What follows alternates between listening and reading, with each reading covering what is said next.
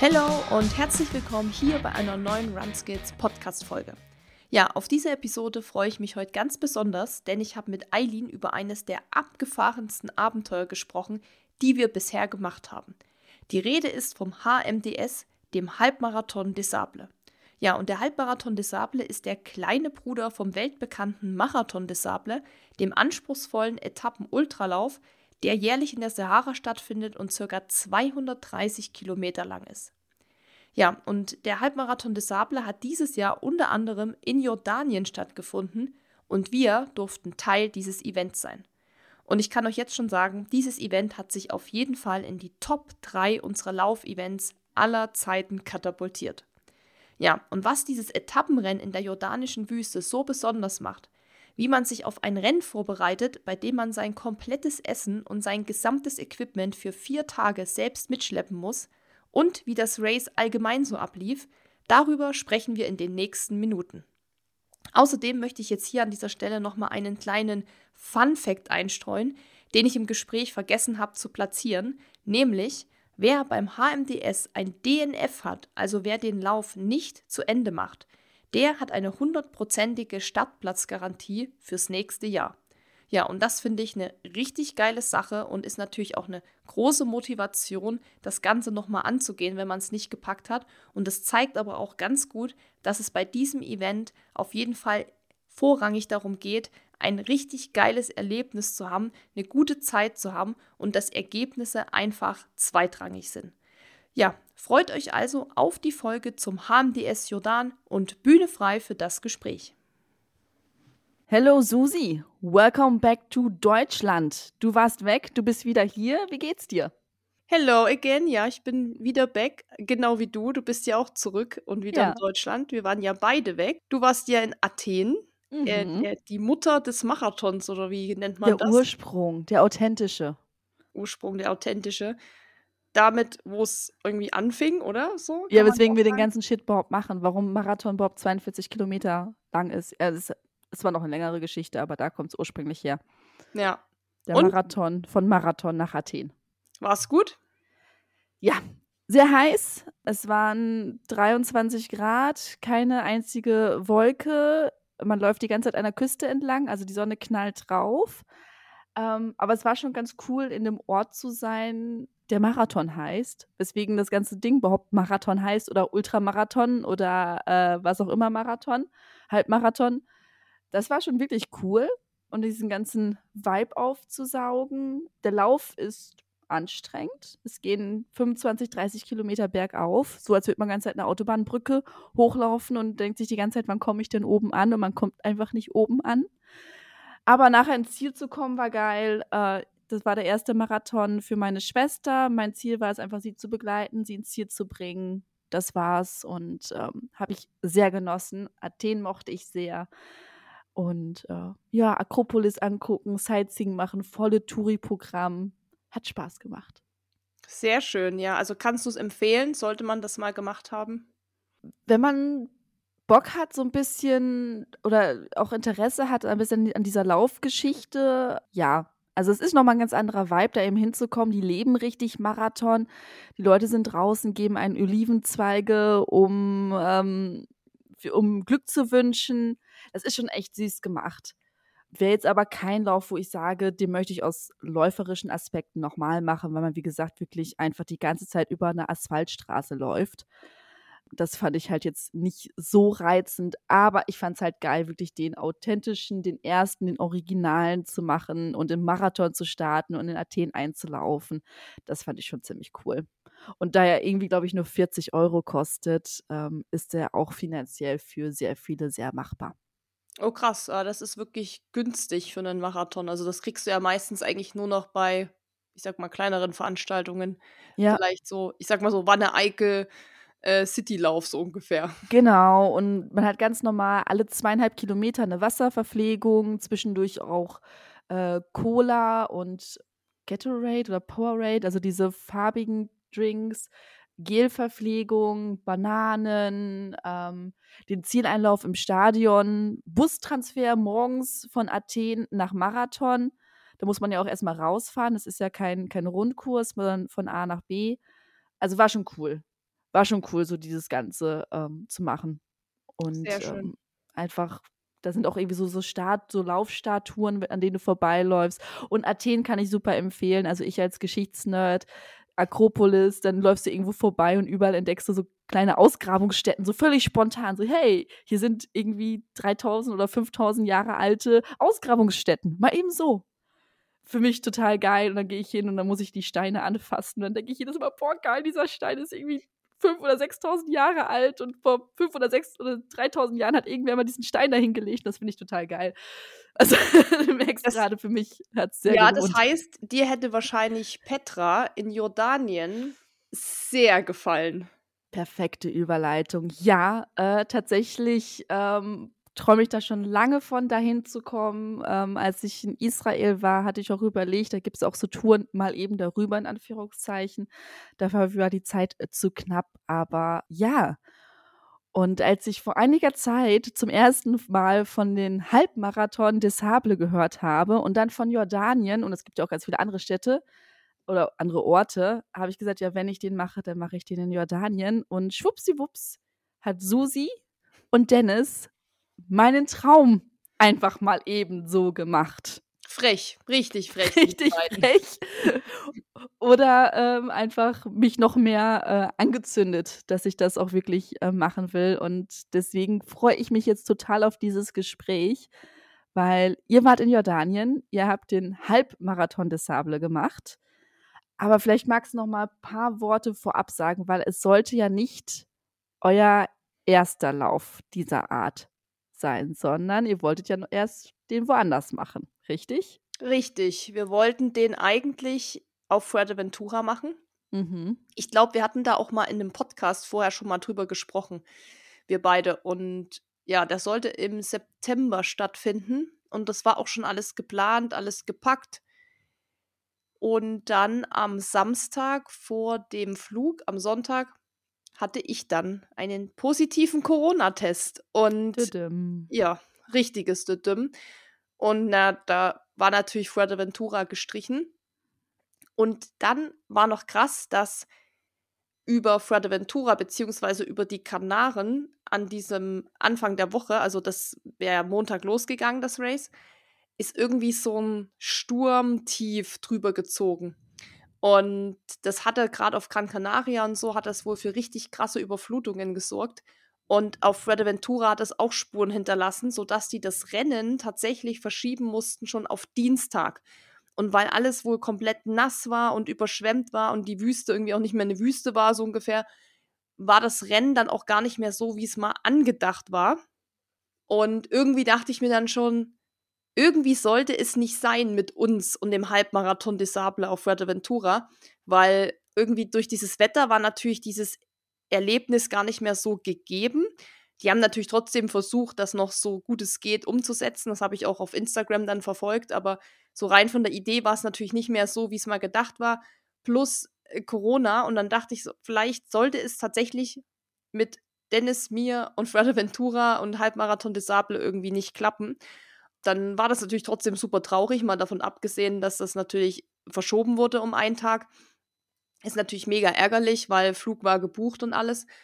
Dann hatten wir mit der Veranstaltung oder mit dem, mit der einen Lady sozusagen, die da so ein bisschen Marketing und Social Media macht, also die da arbeitet, mit der wir vorher schon Kontakt hatten, nochmal Kontakt, weil wir mussten ihr natürlich sagen, dass wir nicht kommen, Mhm. weil Corona und geht natürlich nicht. Und dann hat sie uns schon gefragt, ob wir da nicht woanders noch mitlaufen wollen. Das Gute war sozusagen, dass Fuerteventura die erste Destination war. Und das hattest du ja eben schon angesprochen anfangs, dass es mehrere Orte gibt, wo das stattfindet. Und aktuell findet das auf Fuerteventura statt, ähm, in Jordanien, in Marokko und in Peru. Und Fuerteventura war glücklicherweise die erste Veranstaltung. Das heißt, die anderen Destinationen kamen danach. So war das im Prinzip für uns ganz gut, weil wir noch die Möglichkeit hatten, an einer von dreien teilzunehmen. Aber es war natürlich wieder so ein zeitliches Problem. Und dann, wir haben auch gleich gesagt, Peru kommt nicht in Frage, weil da muss man einfach dann länger Urlaub machen, weil du fliegst nicht einfach mal für ein vier Tage Wüstenrennen nach Peru, sondern da machst du dann irgendwie mal noch zwei Wochen Urlaub oder drei. Das heißt, das fiel dann raus für uns. Plus, ich war auch schon mal in Peru und dann war das natürlich so für mich, ich würde gern was machen, wo ich auch noch nicht war. Und dann gab es nur noch Marokko. Da konnte aber, glaube ich, Dennis oder ich konnte auch nicht, weil ich nicht da war. Und es blieb im Prinzip nur in Anführungszeichen Jordanien und das war eigentlich sowieso das Race, was wir am liebsten von den Vieren gemacht hätten, mhm. von Anfang an. Und dann habe ich ihr gesagt, ja, wir würden Jordanien machen. Wenn das irgendwie noch möglich ist, würden wir dann gern kommen. Und dann haben die da geguckt, ob wir da noch einen Platz kriegen. Und das war dann zum Glück möglich. Und dann stand relativ schnell fest, dass Jordanien für uns gesetzt ist. Okay, also ihr konntet quasi umbuchen. Ja, also man muss sagen, wir hatten hm. ja von dem Veranstalter die Einladung bekommen für das Fuerteventura Race. Das ist halt so, dass die dieses Format Halbmarathon des Sable wollen die natürlich auch bekannter machen, außerhalb Frankreichs, weil das ist sehr äh, französisch angehaucht, kann man das so sagen, weil der Haupt Sponsor oder einer der Hauptsponsoren dieses Events ist War Ultra. Das ist so eine Marke, die stellt hauptsächlich so Ultra-Klamotten her. Also die Gamaschen zum Beispiel kommen von denen oder Rucksäcke, so 20 Liter Rucksäcke, die halt direkt für so Wüsten-Etappenläufe ausgelegt sind. Und die machen auch Klamotten und die kommen aus Frankreich. Und daher ist auch dieses, diese ganze Organisation, das ganze Event ist eben sehr, also ist alles immer auch auf Französisch, das wird zwar auch auf Englisch übersetzt, aber so Haupt, die Hauptsprache ist Französisch. Die wollten sozusagen auch das natürlich in andere Länder bringen und auch bekannt machen. Also, dass man eben auch in Deutschland sagt, hey, das gibt's ja, das Race. Und deshalb kam die Anfrage, ob wir nicht gern nach Fuerteventura wollten. Und da haben wir natürlich gesagt, klar, weil wir an sich das Race-Konzept natürlich total interessant fanden und gesagt haben, das ist auch was, was die Community einfach interessieren könnte, beziehungsweise was für die Leute, die uns folgen oder den Podcast hören, eine spannende Sache sein kann, weil das natürlich mal was komplett anderes ist zu dem, was man sonst macht. Also zwischen einem Straßenmarathon und einem Trail-Etappenlauf, das, das kann man einfach gar nicht vergleichen zu diesem Wüstenlauf deshalb war trotzdem es nicht so einfach, jetzt einfach zu sagen, ja gut, dann kommen wir halt nach Jordanien, weil die Plätze sind natürlich begrenzt. Was auch daran liegt, dass es natürlich Begrenzungen in den Ländern oder in den Regionen gibt, weil die Wüste zum Beispiel, wo das stattgefunden hat, die gehört ja auch jemandem. Und das muss ja auch jemand freigeben und muss sagen, ja, es können jetzt hier so und so viele Teilnehmer auch kommen, weil das können wir managen, das ist noch alles möglich zu organisieren. Deshalb mussten die das auch erst abklären, ob wir jetzt sozusagen einfach so nach Jordanien kommen können. Gibt es da überhaupt noch einen Platz für uns, auch dann im Hotel und so? Und das war zum Glück noch möglich, weil Jordanien war wohl sofort innerhalb weniger Minuten komplett ausverkauft, dieses Race. Also sie hat gesagt, Jordanien, als sie das announced haben, dass das rauskommt, dass sie das in Jordanien austragen, hat sie gesagt, das war sofort voll. Also da haben die Leute sich irgendwie drauf gestürzt wie sonst was. Und deshalb, wie gesagt, war es für uns echt Glück, dass wir sozusagen umswitchen konnten und nach Jordanien gehen konnten, ja. Das war jetzt so ein bisschen die Vorgeschichte. Um, ähm, und irgendwann hast du wieder gemerkt, okay, du bist fitter geworden, es lief alles besser, das, das Race kam näher. Jetzt wissen wir ja alle, du bist super fit und Dennis ist normalerweise super fit, aber ihr hattet ja auch beide ein bisschen eure Hürden, eben du mit deiner Corona-Infektion, Dennis mit seiner Verletzung. Wie ging es euch die Tage vorher denn mental? Also wusstet ihr, schafft es trotzdem, das Niveau ist da oder hattet ihr noch so ein bisschen Angst? Weil vielleicht, das müssen wir noch sagen, beim Halbmarathon des Sable gibt es entweder die 70 Kilometer, 100 Kilometer oder 120 Kilometer, die man an es sind zwar ein Viertagesrennen, aber ein Tag ist Pause, also die läuft man insgesamt an drei Tagen. Hattet ihr noch irgendwie Respekt vor der Distanz oder habt ihr euch da gar keine Gedanken mehr gemacht? Ja, Respekt vor Distanzen sollte man prinzipiell immer haben. Egal, ob das ein 5-Kilometer-Lauf ist oder 100 Meilen, weil man muss es trotzdem immer erstmal machen und man kann einen schlechten Tag erwischen, man kann sich blöd fühlen, das Wetter kann nicht mitspielen. Deshalb Respekt ist immer da, aber ich muss sagen, an sich war der Respekt vor dem Thema Wüste und Hitze und wir haben nur das Essen oder wir können nur das essen, was wir auch mit dabei haben, viel größer als vor der Distanz. Also da muss man sagen, in dem Fall war wirklich die Distanz komplett im Hintergrund und man hat sich gedacht, naja, ob das jetzt 20, 30, 40 Kilometer sind, ist erstmal in Anführungszeichen egal. Viel krasser ist erstmal wie steckt das der Körper weg, in der Wüste zu rennen? Wie macht die Muskulatur mit? Wie geht das mit der Hitze? Wird es überhaupt extrem heiß oder nicht? Und deshalb war eher das so im Kopf. Und man muss noch ja dazu sagen, ich hatte jetzt ja sehr ereignisreiche Wochen gehabt, war ja kurz vorher auch in New York gewesen. Das heißt, ich hatte wenig Zeit, jetzt komplett darüber nachzudenken. Ich hatte es vor Fuerteventura eher, weil da habe ich natürlich Zeit gehabt, da habe ich alles gepackt, mich vorbereitet. Und das Gute war, dass ich das sozusagen nicht nochmal machen musste. Der Rucksack war immer noch gepackt, der war ja schon fertig, da war alles schon drin, das Essen war abgepackt und ich musste den eigentlich nur so nehmen und mit nach Jordanien transportieren. Und dadurch war das nicht so präsent, was die Distanz angeht. Also mhm das kommt dann erst so richtig, wenn man vor Ort ist und dann vielleicht wirklich drüber nachdenkt, okay, jetzt soll ich 30 Kilometer durch die Wüste rennen. Oh, das ist ja ganz schön lang. So. dann hast du jetzt schon mal was angesprochen, was, glaube ich, sehr, sehr wichtig ist. Und zwar Ausrüstung und die Verpflegung. Die nimmst du nämlich bei dieser Veranstaltung komplett selber mit. Das Einzige, was du gestellt bekommst, ist Wasser. Das wäre sonst auch sehr fies, weil da müsste man ja mit einem Anhänger rennen. Wie bist du an die Planung rangegangen, dass du wirklich deine Lebensmittel komplett selber mitschleppen musst für so viele Tage? Also da muss man vielleicht vorher noch mal zu sagen, dass auf der Website vom Halbmarathon des Sable findet man komplett alle Informationen und Tipps. Also jeder, der jetzt zuhört, und ich habe auch schon einige Nachrichten bekommen, wo genau solche Fragen auch kamen. Auch sowas wie, musstet ihr das Zelt mitschleppen? Weil das war übrigens noch eine andere Sache, die gestellt wurde, also Wasser und das Zelt. Mhm. Aber alles andere musste man sich selber kümmern. Da kann ich wirklich nur jedem empfehlen, auf dieser Webseite steht komplett alles. Und wenn man sich auch entscheidet, da mitzulaufen, dann kriegt man regelmäßig Newsletter und E-Mails. Also das ist von der Organisation, muss ich sagen, sowas von genial. Das ist wirklich idiotensicher. Also die schreiben dann auch in ihrem Newsletter zum Beispiel, hey, ähm, in Jordanien wird es nachts relativ kühl in der Wüste. Nehmt euch mal noch eine dickere Jacke oder so mit. Also das ist schon so, dass man eigentlich gar nichts vergessen kann. Und es gibt da richtig gut aufgeschlüsselt Listen für Equipment, für Food. Da steht auch genau drin, wie viele Kalorien du mitnehmen sollst oder was empfohlen wird, wie viele Kalorien man mitnehmen soll. Wenn du jetzt zum Beispiel jeden Tag 10.000 Kalorien isst, weil du halt jemand bist, der viel isst, dann musst du natürlich dementsprechend mehr mitnehmen. Aber es gibt einfach einen gute, guten Leitfaden, woran man sich so langhangeln kann. Das kann man schon mal prinzipiell sagen, dass man da gar keine Angst zu haben braucht, von wegen, kriege ich das hin und nicht, dass ich dann was vergesse. Da steht wirklich genau drin, was auch Pflicht ist. Also es gibt natürlich eine Pflichtausrüstung.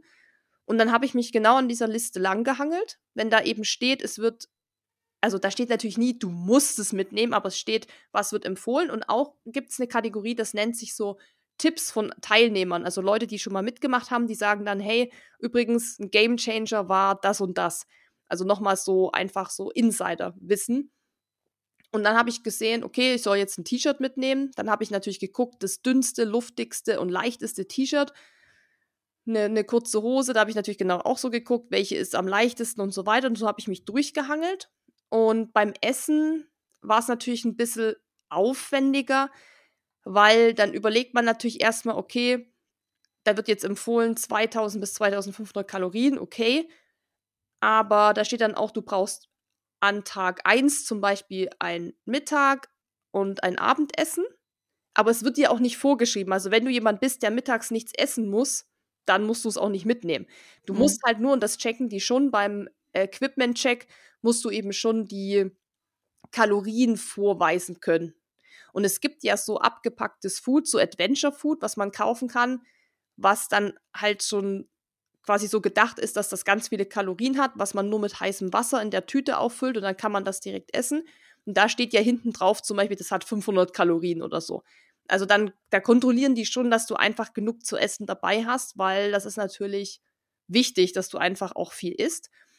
Ich habe dann einfach überlegt, okay, auf was habe ich dann vielleicht Bock? Was kann man gut transportieren? Plus, was ist auch nicht so teuer, weil man muss echt sagen, dieses Adventure Food und wie das alles heißt. Und ich hatte eins, das war Summit to Eat oder so nannte sich. Das ist alles mhm. aber das gleiche. Das sind so Tüten mit verschiedenen Gerichten. Also ich hatte Mac and Cheese, weil vieles ist auch immer mit Fleisch. Also es gibt viel so Chili con Carne oder irgendwas mit Hühnchen. Und das war somit das einzige vegetarische.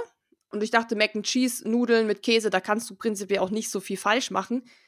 Da kostet aber so eine Tüte 10 bis 13 Euro. Das ist halt mega teuer. Und wenn du jetzt für vier Tage, wir waren ja vier Tage in der Wüste, du hast ja auch schon mhm. gesagt, ein Tag ist Pause, aber du bist ja trotzdem in der Wüste und musst was essen.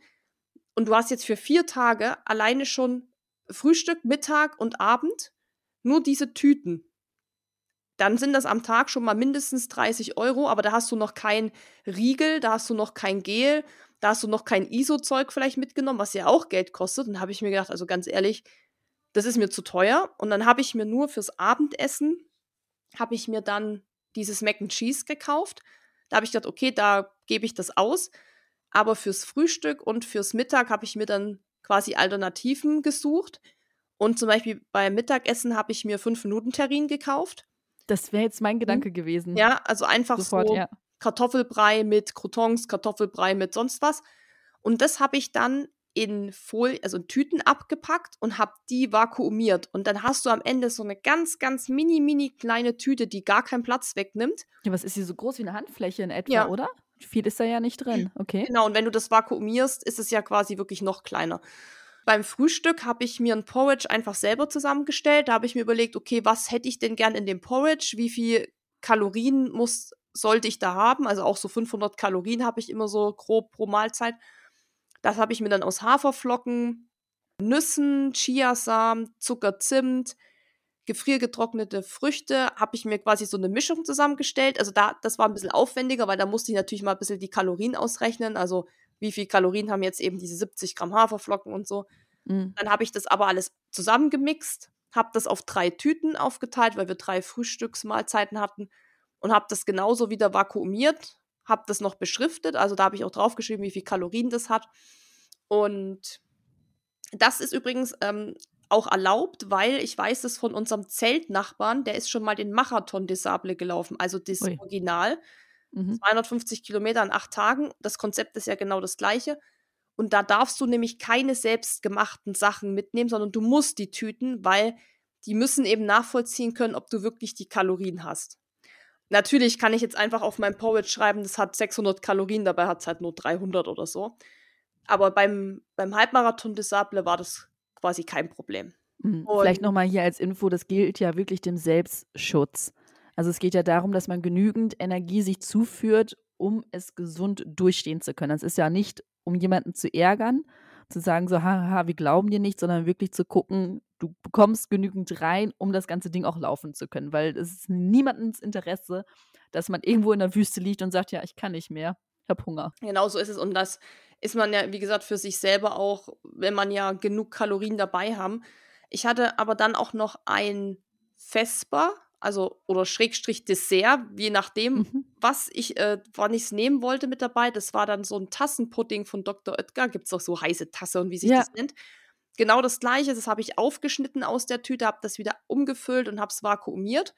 Und ich muss sagen, das war wirklich ein Gamechanger zu wissen, man hat immer noch mal so eine Art Dessert, Nachtisch, Nachmittagssnack, weil gerade an dem Rest Day, da sitzt du ja nur rum. Das heißt, du könntest den ganzen Tag essen und du hast halt auch Hunger.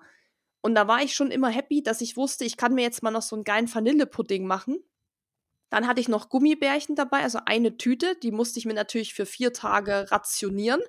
Aber da konnte man auch immer mal noch mal snacken. Also da konnte man sich immer mal mhm. ein, ein, zwei Gummibärchen rausnehmen, wenn man gerade irgendwie so einen Hieber hatte. Dann hatte ich auch immer noch mal einen Riegel. Also ich kam auf jeden Fall, es waren mehr als zweieinhalbtausend Kalorien, aber ich esse auch einfach extrem viel. Und für mich ist das Schlimmste, wenn ich zu wenig Essen habe. Aber zweieinhalb pro Tag, oder? Oder für ja. alle vier Tage? Nee, am Tag. Pro Tag, gut. Weil man muss ja auch sagen, man verbrennt ja auch noch, weil man Sport macht. Also das ist ja das Nächste. Deshalb war es auch wiederum wichtig, sich während des Laufens gut zu verpflegen, dass man nicht in so ein Hungerloch später fällt und dann wirklich so diese, diesen krassen Hieber kriegt, wo man sagt, ich muss jetzt irgendwie Pizza, Eis und alles in mich reinschieben, sondern dass man eben schon während des Laufens die Kalorien zuführt, die Kohlenhydrate und alles und dann sozusagen einfach da schon mal ja gut getankt hat in Anführungszeichen. Das war im Prinzip das, das die, die größte Challenge war die Ernährung und ich muss auch ganz ehrlich sagen, ich hatte am Ende gar nichts mehr. Ich habe wirklich alles aufgegessen Und es gab aber viele in dem Zeltlager, die hatten zu viel Essen mit. Und ich kann dir ehrlich gesagt nicht sagen, wie man zu viel Essen mitnehmen kann, weil ich würde es trotzdem essen. Also bei mir gäbe es kein zu viel. Wenn ich jetzt Mhm. fünf Riegel habe pro Tag, würde ich die auch aufessen. An dem, ja, an dem Ruhetag, da sind so Mädels durchs Zeltlager und haben geschrien, Chocolate, äh, Jills, Chips, bla bla bla und haben irgendwas erzählt. Und ich so, hä, was wollen die? Und dann habe ich gleich so geguckt und ich so, hier, was, was ist da los? Und die so, ja, wir haben zu viel Essen. Und wir uns alle schon angeguckt, wie ihr habt zu viel Essen. Wie kann man zu viel Essen haben? Das gibt's gar nicht.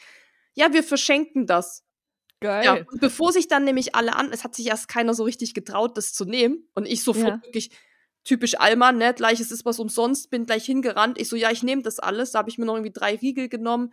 Die habe ich auch an dem Tag alle komplett gegessen, weil ich habe zwar die Kalorien dabei gehabt, die mit Sicherheit auch gereicht haben, aber wisst ihr, was mir gefehlt hat? Dieses Esserlebnis, also die Menge.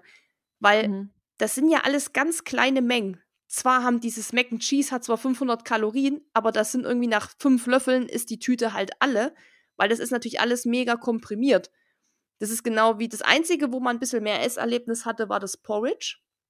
Weil das ist tatsächlich relativ viel gewesen, aber so auch der Pudding, der ist ja auch Mhm. mit fünf Löffeln, hast du den ja weggeatmet. Und das ist nicht so, wie wenn du eben richtigen Pastateller hast mit einem Salat, weißt du, wo du auch so länger isst. Und ich hatte immer das Richtig kauen musst, um dein, Ja. Dein Essen dir zu äh, erarbeiten. Ja, und ich hatte immer Mhm. das Gefühl eben, wie, das war's jetzt schon. Aber klar, von den Kalorien her hat es gepasst, aber mir hat eben so einfach das Erlebnis vom Essen gefehlt. Deshalb war das für mich auch die größte Challenge, aber das war beim Packen, war das relativ easy. Dennis hat das in so einer Excel-Tabelle dann ausgerechnet mit den Kalorien. Das macht ihm ja Natürlich Spaß. hat er das gemacht. Ja, natürlich hat er Excel-Tabellen angelegt, auch für unsere Klamotten. Und ja, aber wie gesagt, die, die Liste im Internet von denen, auch diese Newsletter, die man da kriegt, die sind wirklich top. Und ich glaube, also wir hatten alles dabei, wir haben tatsächlich gar nichts vergessen, weil das einfach auch idiotensicher da steht. Wer sich interessiert, die Checklisten auf der Webseite auschecken. Lass uns doch direkt schon. Also ich glaube, mit den Klamotten ist relativ klar, oder gibt es da noch was Wichtiges zu sagen? Also das, was man anziehen möchte, muss man mitschleppen. Dementsprechend muss man sich überlegen, ob man jeden Tag ein frisches T-Shirt braucht. Da kannst du das Ganze schon mal abhaken, weil das kannst, das kriegst du alles nicht rein. Also wir hatten ein Race-Outfit. Ein T-Shirt, eine Hose, ein, also in meinem Fall ein Sport-BH, ein Headband oder Schrägstrich, was ich eher empfehlen würde, wäre auf jeden Fall eine Mütze, wegen Sonne und Zeug.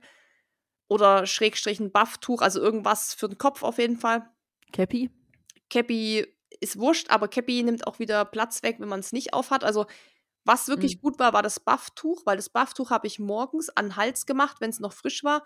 Und am Tag, wenn es heiß war, habe ich mir das über den Kopf gezogen und habe das Achso, vorher- einfach hochgezogen. ja, du kannst ja so Bufftücher, kannst du ja zu 16 verschiedenen Varianten zusammenknoten und so. Also rein theoretisch gesehen reicht es, wenn du so ein Tuch hast Mhm. oder so eine Cappy, wie es auch so Joey Caddy mal aufhat, die hinten an dieser Cappy nochmal so ein Nackenschutztuch flattern Mhm, haben, was man mhm. so kennt. Das hatten auch ganz, ganz viele, weil die Gefahr, dass man sich halt im Nacken verbrennt, ist halt riesig. Ein paar Socken, da brauchst du auch nicht viel rummachen mit jeden Tag frische Socken, das kannst du vergessen, weil die kannst du danach eh wegschmeißen. Also ein paar Socken. Natürlich eine Unterwäsche, wenn man sie trägt. Wenn nicht, dann nicht. Aber wenn man halt, dann hat man natürlich noch einen Schlüpper irgendwie an. Was wir Also um das ganz klar zu machen, vier Tage lang der gleiche Schlüppi. Nein, ich hatte dann noch einen, so eine, ich sage jetzt mal so einen Sack dabei, wo ich noch andere Klamotten drin hatte, weil auf Ja. jeden Fall brauchst du eine lange Hose. Zumindest in der Wüste, wo wir waren, ist es abends wirklich frisch geworden. Das heißt, eine lange Hose musst du mitnehmen. Ich hatte noch eine wechselkurze Hose mit. Auf die würde ich, glaube ich, verzichten. Okay. Also die brauchst du eigentlich nicht, außer jetzt, also eigentlich, nee, brauchst du nicht. Dennis hat auch immer nur die eine angehabt, der hat auch die ganze Hose voll geschwitzt. Aber das Ding ist, du duschst ja nicht, du wäschst dich nicht. Also es ist eh eigentlich völlig egal. Alle sind ja in dem gleichen Zustand. Also Ja. die würde ich, glaube ich, weglassen. Aber lange Hose auf jeden Fall. Ein Longsleeve, ganz wichtig. Und da würde ich auch das funktionstüchtigste Longsleeve nehmen, was es gibt. Also auch nicht das allerdünnste. Ich hatte so ein mitteldickes und das war für da abends ganz gut. Und natürlich irgendwie eine Jacke. Und da ist es ein bisschen schwierig. Ich hatte so eine dünne Windjacke an, also mit. Und habe abends sozusagen das T-Shirt angehabt, dann das Longsleeve drüber und die Windjacke. Aber es war trotzdem immer kalt. Also ich habe mich dann immer in meinen Schlafsack gemummelt, aber es ging schon, es war jetzt mhm. aushaltbar. Aber es hatten auch ein paar so ganz dünne Daunenjacken mit, was ich mega gut fand, weil ich dachte, boah, das hätte ich jetzt auch gern. Aber ich weiß nicht, wie die die in den Rucksack gekriegt haben, weil die nimmt ja noch mal so viel Platz weg wie so ein Downschlafsack und bei dem Rucksack war einfach randvoll. Ich hatte noch ein paar Wechselsocken mit, für alle Fälle, falls diese Socken ein Loch kriegen durch Sand oder irgendwas. Also, das würde ich schon machen. Und ich hatte wirklich noch einen Wechselschlipper mit, weil ich dachte, okay, vier Tage ist echt schon echt eklig. Und wenn du den anderen auswäschst, kannst du den anderen dann den frischen sozusagen anziehen. Und ich meine jetzt so wenn du jetzt nicht so eine fette Buchse hast, nehmen die ja auch nicht so viel Platz weg. So. Also, aber hättest du genügend Wasser gegeben, um mal gegebenenfalls etwas ein bisschen auszuwaschen? Jetzt nicht Vollwäsche, aber dass man sagt, okay, ich möchte es ein bisschen ja, du kriegst, du kriegst ja. jeden Tag nach dem Zieleinlauf einen 5 Liter Wasserkanister. Der ist sozusagen für alles gedacht, was man machen muss. Also sprich für Trinken, für äh, Kochen, und ja, auch für Waschen. Also in dem Fall, wenn du waschen willst. Und dann muss man diesen 5-Liter-Kanister einfach selber aufteilen auf die Sachen, die man irgendwie braucht. Ja. Also zählt denn da das Trinkwasser für den nächsten Tag schon mit? Ja. Aber nur bis zum ersten Verpflegungspunkt. Genau, da kriegst du dann, da kannst du es mhm. ja wieder neu auffüllen und okay. dann kriegst du auch im Ziel wieder einen neuen. Und das hat auch völlig gereicht. Also ich habe mir natürlich immer erstmal mit Dennis eingeteilt und den anderen haben wir erstmal so unberührt gelassen und haben den dann noch genutzt da konntest du auch mal waschen. Also am Ruhetag haben wir dann diesen Kanister aufgeschnitten, weil man muss auch so ein kleines Messer mitnehmen. Das ist auch Pflichtausrüstung. Das ist, glaube ich, sieben Millimeter lang. Das ist wirklich ganz, ganz klein. Aber das ist mega scharf und das hat, also es war wirklich krass. Das war so ein richtig wichtiges Skapell. Teil. Ja, so ungefähr. Und da haben wir in der Mitte die Flasche aufgeschnitten, haben dort eben Wasser reingemacht und haben dann ein bisschen Shampoo reingemacht und haben das alles einmal so durchgespült. Also so ein bisschen den mhm. Sand raus und dass es nicht ganz mhm. so stinkt. Also das kann man schon machen, weil das trocknet ja dann mega schnell. Aber von den Klamotten, wie gesagt, würde ich ein so ein Outfit und ich würde aber, ja, ich glaube, eine kurze Hose reicht. Ich hatte noch ein Wechsel-T-Shirt mit, weil die ganz dünn waren da könnte man eventuell auch drauf verzichten. Aber ich fand es dann doch ganz geil, muss ich sagen, wenn ich im Ziel war und das T-Shirt war halt komplett nass und voller Salz, dass ich wenigstens ein trockenes Neues anziehen konnte. Von daher würde ich da vielleicht auch nicht unbedingt drauf verzichten wollen. Und das Einzige, wie gesagt, wäre die kurze Hose und sonst war das schon genau richtig. Und wie, wie die anderen, wie gesagt, diese Downjacke noch reingekriegt haben, kein Plan. Gibt es denn vom Rucksack ein Maximum, das du mitnehmen darfst, dass sie sagen, okay, der darf nicht größer sein als so und so? Nee, du kannst, nee. könntest auch mit dem Rollkoffer eigentlich kommen.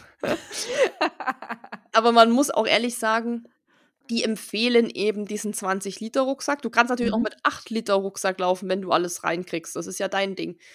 Aber ich fand, diese 20 Liter waren schon, also mein Rucksack war wirklich randvoll. Und da ist auch gar nichts mehr reingegangen. Also ich habe dann auch teilweise Sachen noch Dennis gegeben, weil wir haben uns Sachen auch geteilt. Das ging mhm. zum Glück. Wir hatten zum Beispiel einen Kocher und nicht jeder einen Kocher. Und ich hatte den Kocher in meinem Rucksack und er hat dann dafür zum Beispiel das, äh, dieses S-Beat, das ist das Brenn, der Brennstoff für diesen Kocher, das hat er dann zum Beispiel genommen. Also da konnte man sich schon nochmal reinteilen. Wenn man jetzt alleine da ist, muss man natürlich erstmal alles mitnehmen. Und da mhm. brauchst du die 20 Liter schon und du hast ja viele Taschen auch noch so draußen dran. Also du kannst ja auch viel draußen noch ranstecken. Zum Beispiel die Isomatte hatten wir unten am Rucksack, weil die wäre natürlich gar nicht mehr reingegangen, weil man muss auch ehrlich sagen, was das meist, den meisten Platz wegnimmt, ist das ganze Fressen. Das mhm. ist ja, wir haben dann so Tüten gemacht für jeden Tag und du brauchst ja eben noch Race-Verpflegung, also Gels, Riegel, vielleicht Morten für die Flasche, also das musst du ja alles mitnehmen und vielleicht noch Recovery-Zeug, wenn du das willst. Und das hat einfach so viel Platz weggenommen, obwohl ich das ja alles komprimiert hatte mit dem Vakuum-Ding, war das trotzdem einfach viel so in Summe. Also war das jetzt so ein, so ein Campingkocher, den ihr da mitgenommen hattet? Weil ich habe das so ein bisschen ähm, über Instagram verfolgt und haben ja auch viele Feuer gemacht. Hatten mhm. die dann keinen Campingkocher dabei? Nee, wir haben auch Feuer gemacht. Wir haben Feuer gemacht, weil es kalt war abends.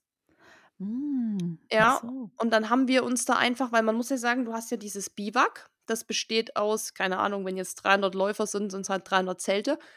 Und dann gibt es noch mal jedes da gibt's immer so kleine Unterdörfer, nenne ich es mal. Also, die haben dann immer so Mhm. 6 Zelte in so einem Kreis gestellt. Das war dann wie so ein Mini-Biwak noch mal. Und da hat man das hat man zugeteilt bekommen. Man konnte aber auch bei der Anmeldung zum Beispiel reinschreiben: „Ich möchte unbedingt in diesem Biwakdorf mit Dennis sein.“ Also, dass du natürlich mit dem zusammen bist. Das beachten die dann auch.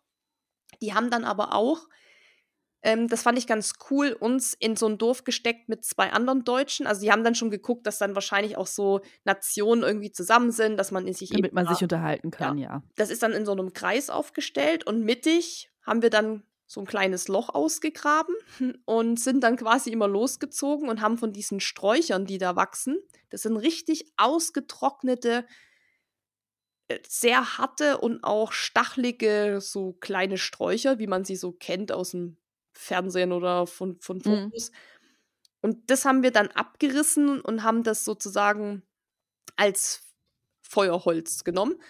Und wir hatten ja Speed und Feuerzeug und so alles dabei und, ähm, hatten auch irgendwie von unserem kleinen Heft, was wir da anfangs gekriegt haben da haben wir irgendwie paar s äh, Seiten aufgehoben, um dann halt das Feuer zu entzünden. Also, das haben viele Ja. gemacht, Feuer tatsächlich, weil's einfach kuschelig war. Und das haben wir dann auch jeden Abend gemacht. Das war dann wie so 'n Ritual. Jeder ist losgezogen, hat Brennholz in Anführungszeichen organisiert. Ja, und dann haben wir da unser Feuer gemacht. Ach, Also, es hatte nichts mit dem Kocher zu tun, aber wir haben auch Ja. gesagt: „Ja, jetzt irgendwie wenn jetzt noch jemand 'ne Gitarre hätte und wenn wir jetzt noch Marshmallows und Stockbrot hätten, das wäre irgendwie auch schön“, ne, an dem Lager. Weil es war natürlich ursgemütlich, muss man wirklich sagen. Also, dann sitzt man da in seinem Down-Schlafsack, in seinem Zelt, hält die Füße da so ans Feuer. Das war natürlich schon irgendwie nett. Und es man muss auch sagen, es war nicht wirklich kalt, kalt, aber es war natürlich schon frisch einfach am Abend, Hm, einfach hast du hast du 'ne war Temperatur für uns? Also, tagsüber war es ja so 23 bis 26 Grad, glaube ich. Und und nachts? Ja, ja, so zwischen 22, 25 und nachts Also waren's, würde ich sagen, 8 bis 10.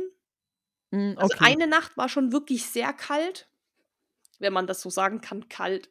Ich meine, wir haben grad aktuell Ja. minus 7 Grad. Ja, Da ist das hier natürlich hier warm. schneit's grade. Ja, hier auch. Im Norden. Das ist auch krass. Ja, anyways, aber war auf jeden Fall kälter, als es zum Beispiel auf Fuerteventura nachts wo ist. Da haben die dann schon so eher um die 14 Grad. Das ist natürlich schon 'n Unterschied. Deshalb ist natürlich auch der Schlafsack der richtige Schlafsack auch sehr wichtig, weil wenn's dir dann halt frisch ist ich habe mir dann einfach den Schlafsack immer umgeworfen und dann war's mir sofort warm, weil ich 'n guten Schlafsack hatte, der irgendwie bis 2 Grad warm hält. Da sollte man dann auf jeden Fall nicht so sparen, finde ich, weil der muss ja auch leicht sein. Den muss man richtig klein machen können. Also, da braucht man schon das richtige Teil auch. Lass uns mal zum Wettkampf springen. Äh, wir haben jetzt ganz viel über die Vorbereitung gesprochen, ähm, die auch wichtig ist, die mir, glaube ich, auch am meisten Sorgen machen würde. Ich kann jetzt noch mal ganz gerne die Aufteilung sagen. Also, Tag 1 ist erst mal ankommen. Das ist die offizielle. Wie ihr es gemacht habt, können wir gleich drüber sprechen. Die Tag 1 ist erst mal ankommen. Tag 2 ist, äh, die erste Etappe von 20 äh, 25 oder 30 Kilometern. Tag 3 ist die zweite Etappe, sind dann 20, 40 oder 60 Kilometer. Tag 4 ist Tag, äh, frei. Tag 5 ist die dritte Etappe mit 25 oder 30 Kilometern und dann ist auch schon das Race vorbei. Habt ihr das genauso gemacht, wie die Vorgabe war, oder wart ihr schon früher in Jordanien? Wir sind am Samstag? Samstag angekommen. Mhm. Das würde ich wahrscheinlich also, für alle, die jetzt sagen, sie wollen das doch mal machen, egal ob das jetzt Jordanien ist Ja, oder wo auch immer. Ja, Eileen, hör genau. Da muss man 'n bisschen schauen mit den Flügen. Es gibt nicht so viele Flüge nach Jordanien. Zum Beispiel ab München gab's einfach keinen, was schon mal nervig war. Und Mhm. wir wollten auch nicht dreimal umsteigen und wir wollten auch nicht so super viel Geld bezahlen. Und wir haben dann 'nen Direktflug von Frankfurt aus gefunden für 450 €, was abs also, hin und zurück pro Person, was für mich absolut Okay. okay war, denn die Jungs, die mit uns im Zelt waren, die kamen aus Hamburg. Die sind mit Lufthansa geflogen, die haben 800 € pro Person bezahlt. Also, das war Boah. natürlich schon, ja, 'n bisschen bisschen bisschen teurer. wir haben geguckt, eben Samstag ging es eben offiziell los. Plus, wenn du eher kommst, musst du das Hotel auch auf eigene Faust noch bezahlen. Also das ist dann auch nicht mehr in diesem Stadtgeld mit drin. Das, was du jetzt vorgelesen hast, von diesem Tag 1 bis 6 oder was ist das, 7? Genau, Tag 5 ähm, habe ich jetzt vorgetragen, aber mhm. es gibt offiziell Tag 1 bis Tag 7. Ja, und wenn du sieben Tage hast, dann ist in dem Geld, was du für dieses Rennen bezahlst, das alles mit dabei. Auch das Hotel, der Shuttle und so. Wenn du jetzt aber sagst, du kommst zwei, drei, vier Tage eher, dann ist es quasi dein Problem. Und deshalb ja. wollten wir ihm auch Samstag kommen. Und der Flieger ging auch nachmittags, 14 Uhr, und du fliegst so vier bis fünf Stunden, was eigentlich alles noch okay ist. Das Problem ist nur, dass du von dem Flughafen, was heißt Problem, aber das kommt natürlich noch on top, von dem Flughafen zum Hotel, was nochmal eine Stunde Fahrt. Und wenn du ja landest, bist du ja noch nicht aus dem Flughafen raus. Du musst das Gepäck holen, du musst zur Einreise, du musst in Jordanien ein Visum noch kaufen. Das ging zwar alles recht schnell, aber das läppert sich halt von der Zeit trotzdem zusammen.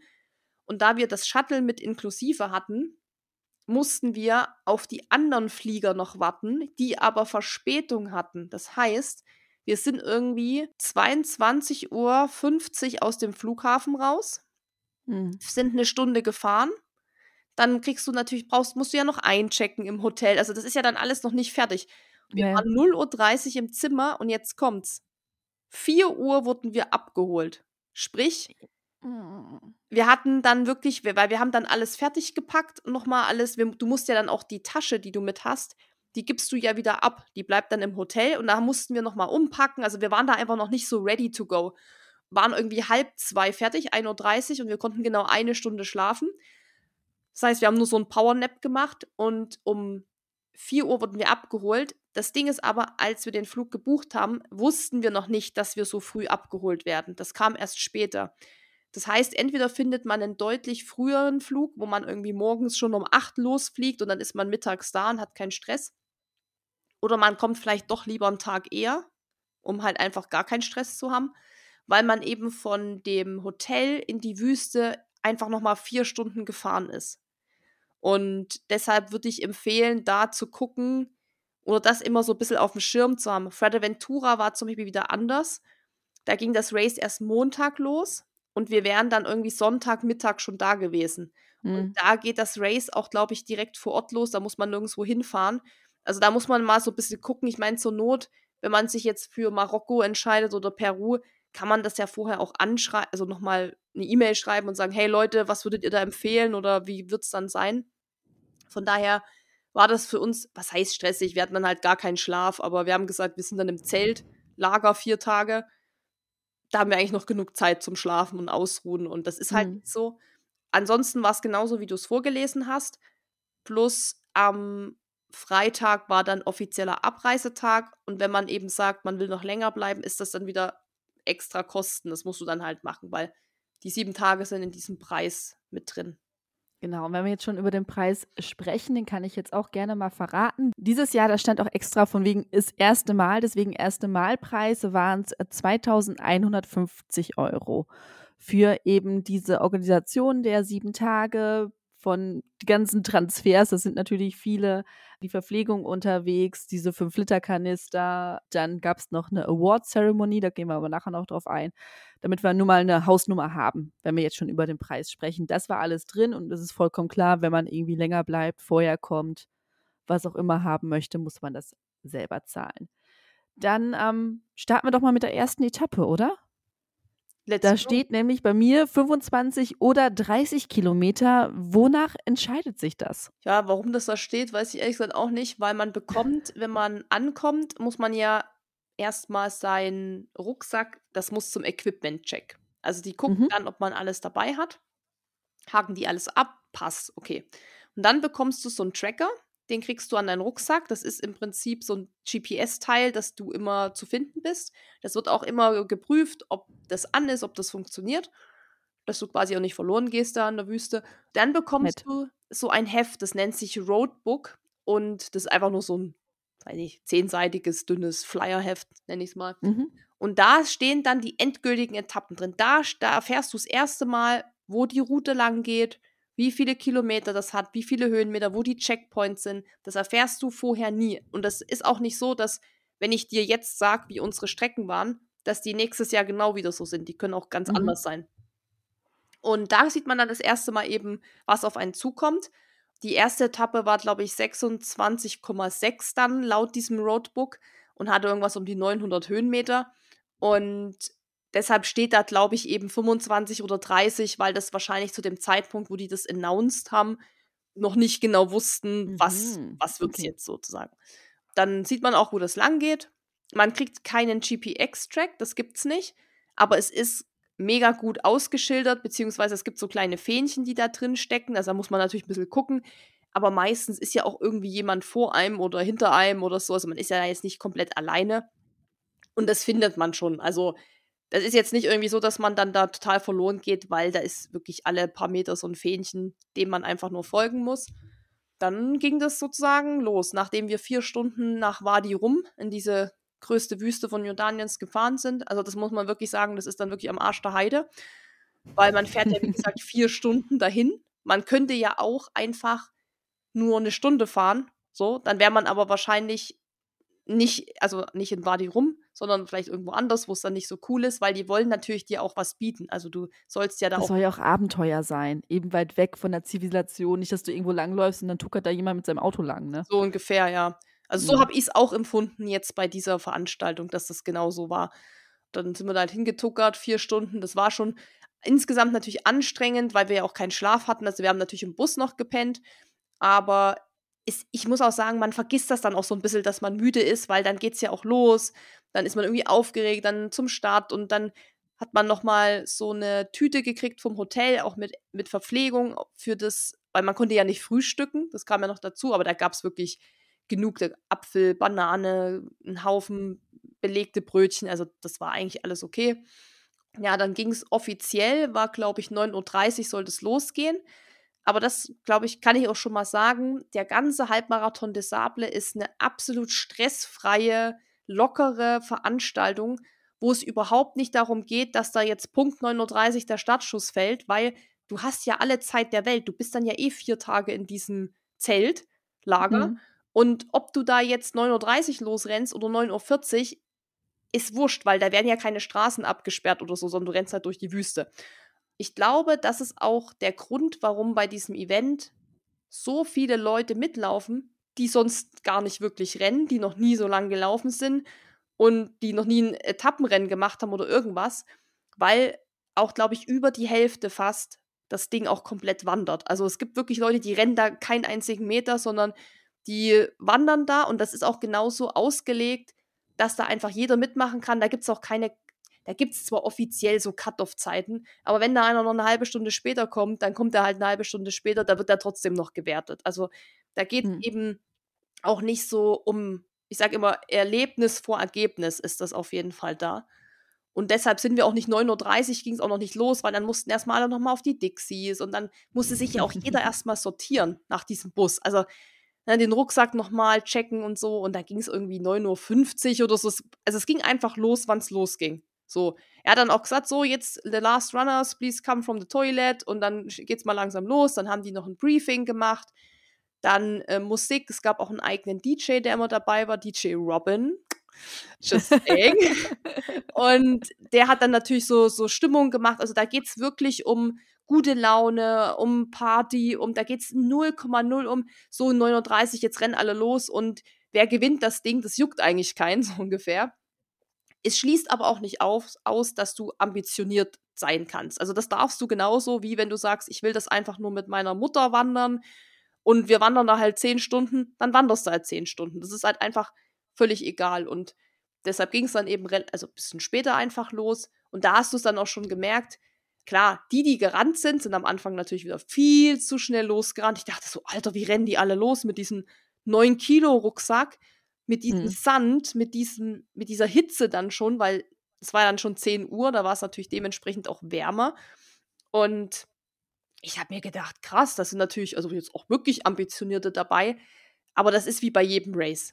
Die kriegst du dann nach spätestens, keine Ahnung, 10 Kilometern hattest du die dann alle schon eingesammelt, weil die dann einfach natürlich schon zu schnell losgerannt sind und so, weil wie gesagt, da sind eben auch viele dabei, die nicht so die Erfahrung haben, die das einfach mal ausprobieren wollen.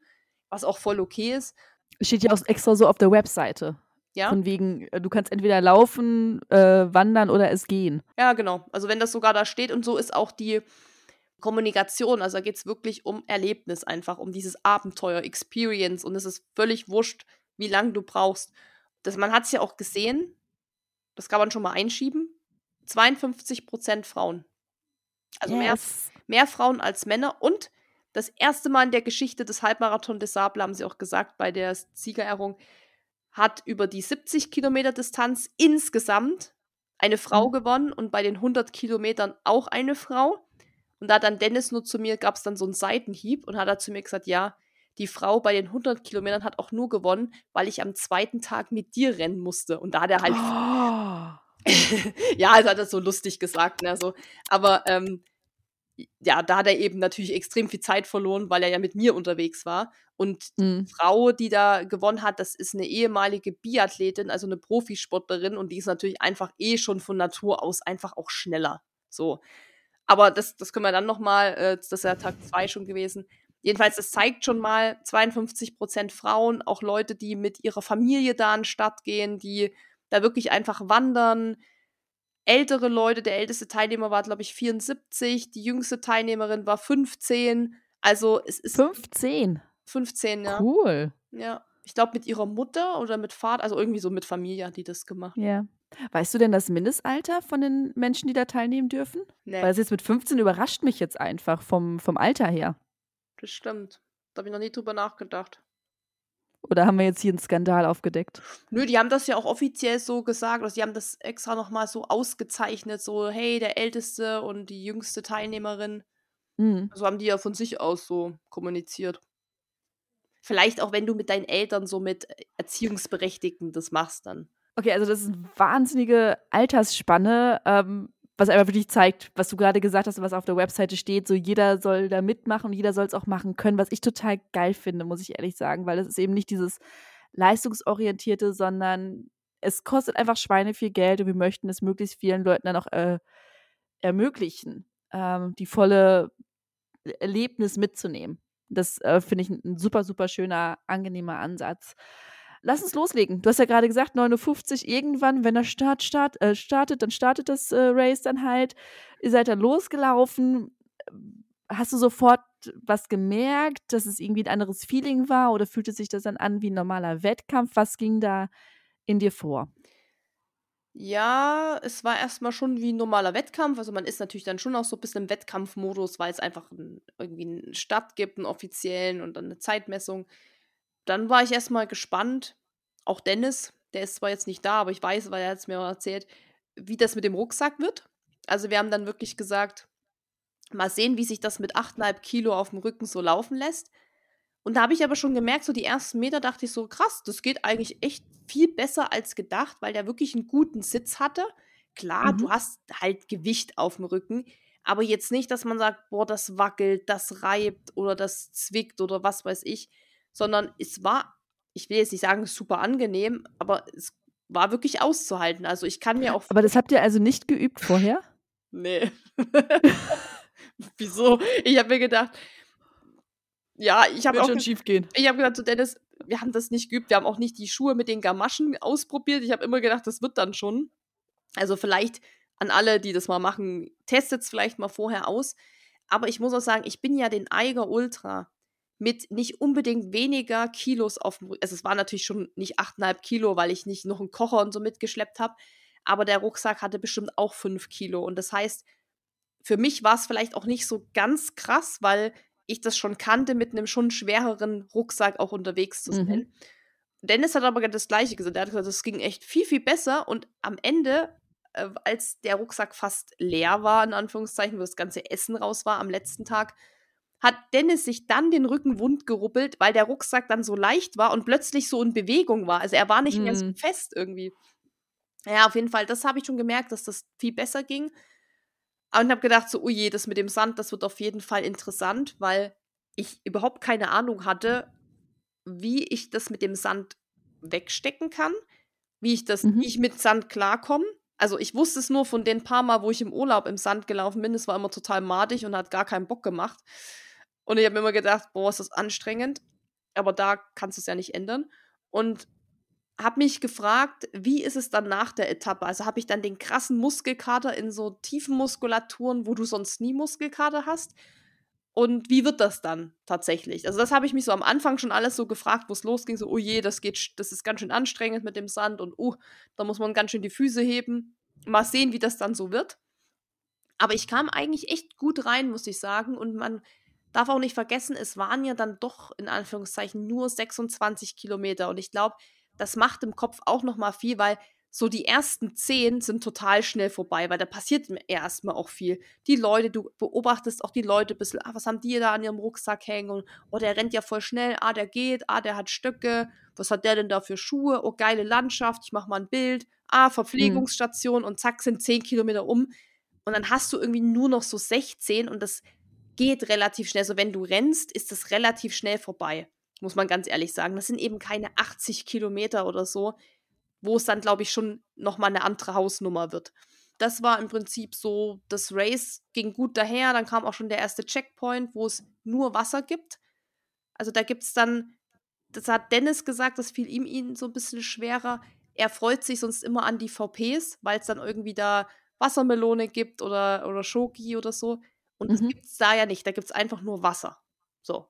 Aber äh, auch da gewöhnst du dich dran und du freust dich dann trotzdem auf den Checkpoint, weil du denkst, boah, geil, wieder so ein Meilenstein geschafft, weißt du, wieder so eine Mini-Etappe geschafft. Und das Wasser ist sowieso dann schon fast leer gesüffelt, das heißt, du freust dich auch auf Nachschub. Gehen wir zum ersten Checkpoint, dann, dann passiert eben super viel. Du hast da auch Fotografen, dann sind die da mit ihrem Jeep so ein bisschen rumgefahren. Die Veranstalter haben dich auch so ein bisschen angecheert. Also, das geht erstmal so gut dahin. Aber die erste Etappe war schon jetzt zum Nachhinein die anstrengendste tatsächlich. Wahrscheinlich, weil es auch so neue Belastung war mit dem Sand und erstmal reinkommen. Aber die war schon, fand ich trotzdem vom Weg, vom Kurs schon am toughesten. Also gerade am Ende, da ging es dann nur noch so leicht bergauf. Das hat sich gezogen wie Gummi. Da stand dann irgendwie auch die, die Hitze so in diesem Kessel, sage ich mal, wo es dann hochging. Und dann habe ich schon gedacht, boah, das ist jetzt schon auch echt anstrengend. Und da ist dann auch das Gehen anstrengend. Weil hm. Du kommst da ja auch nicht schneller voran, wenn du gehst, weil du ja immer so ein bisschen wegrutschst in dem Sand, so nach hinten, gerade wenn es bergauf geht. Ja, machst immer einen halben Schritt rückwärts gleichzeitig, ja. ne? Ja, das kann man eigentlich, das kann man so sagen. Und von daher war das erstmal schon so anspruchsvoller. Was halt wichtig war, und das habe ich mir von Anfang an auch immer gesagt, ich trinke so viel es geht immer bis zum nächsten Checkpoint. Also wirklich gar nicht beim Wassertrinken sparen, weil du einfach so viel auch ausschwitzt und trotzdem immer noch verpflegen. Also Gel rein, Morten, Isotrink rein. Du brauchst einfach Elektrolyte, von mir aus auch äh, Gemüsebrühe sich einflößen oder irgendwas. Du brauchst auf jeden Fall äh, Energie, du brauchst Kalorien, du brauchst einfach Elektrolyte, weil die Sonne entzieht dir halt so viel Salze, so viel Elektrolyte. Du musst da echt dich einfach gescheit verpflegen das habe ich eigentlich gemacht. Das ging auch wirklich gut. Also ich hatte nie ein Tief, ich hatte nie ein Loch. Das war für mich auch krass, weil ich dachte, mit der Hitze wird für mich schwieriger und mit der Sonne. Aber du hast ja auch schon gesagt, die Temperaturen waren so 22 bis 26 Grad. Aber was halt anstrengend ist, ist einfach diese UV-Strahlung, finde ich, diese Sonne, ja. die die ganze Zeit scheint. Wir hatten halt Glück, dass wir da relativ viel Wind hatten, was wiederum aber auch gefährlich ist, ne? weil Wind gaukelt dir vor, es ist ja gar nicht so heiß, aber es ist trotzdem heiß. Mhm. Heißt, aber da muss ich wirklich sagen, das lief alles komplett ohne Komplikation. Ich hatte gar keinen Sand im Schuh, keine wunden Stellen am Rücken, der Rucksack hat nicht genervt, ich habe mich super verpflegt, ich war nie irgendwie, wo ich dachte, ich kipp gleich um oder ich bin dehydriert oder so. Und war dann irgendwie nach vier Stunden 14 oder so, war ich dann im Ziel, aber auch entspannt, also Fotos gemacht, Videos gemacht. Dann war die erste Etappe eigentlich auch schon vorbei.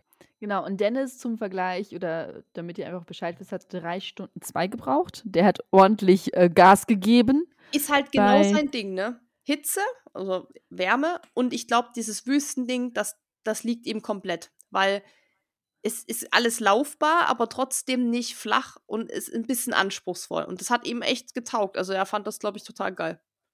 Ja, sieht zumindest so aus. Ja. ähm, dann mal zwei frischen Zwischenfragen. Einmal, du sagtest gerade so viel trinken, wie es geht.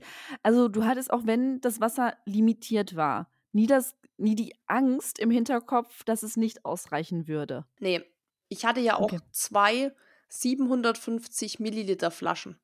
Also Mhm. mehr als man sonst hat. Mehr als diese Flask haben ja 500 Milliliter. Das waren ja schon so richtige wie Trinkflaschen in diesem Rucksack. Das sind so ganz steif, also wirklich wie eine Trinkflasche mit so einem langen, Mhm. wie nennt man das, Schnipsel, Strohhalm? Strohhalm-Ding da dran. Und ja, 750 Milliliter ist nicht so wenig. Also ein anderthalber Liter Wasser war dabei. Also ich habe in einer Flasche Wasser gehabt und in der anderen hatte ich Morten 320er Pulver. Und das war super. Und ich habe auch einfach getrunken, weil die erste VP kam dann, glaube ich, schon bei 11 Kilometer. Und man muss auch ehrlich sagen, wie lange habe ich dafür gebraucht? Eine Stunde, weiß ich nicht, 20, 30, 40, irgendwie sowas.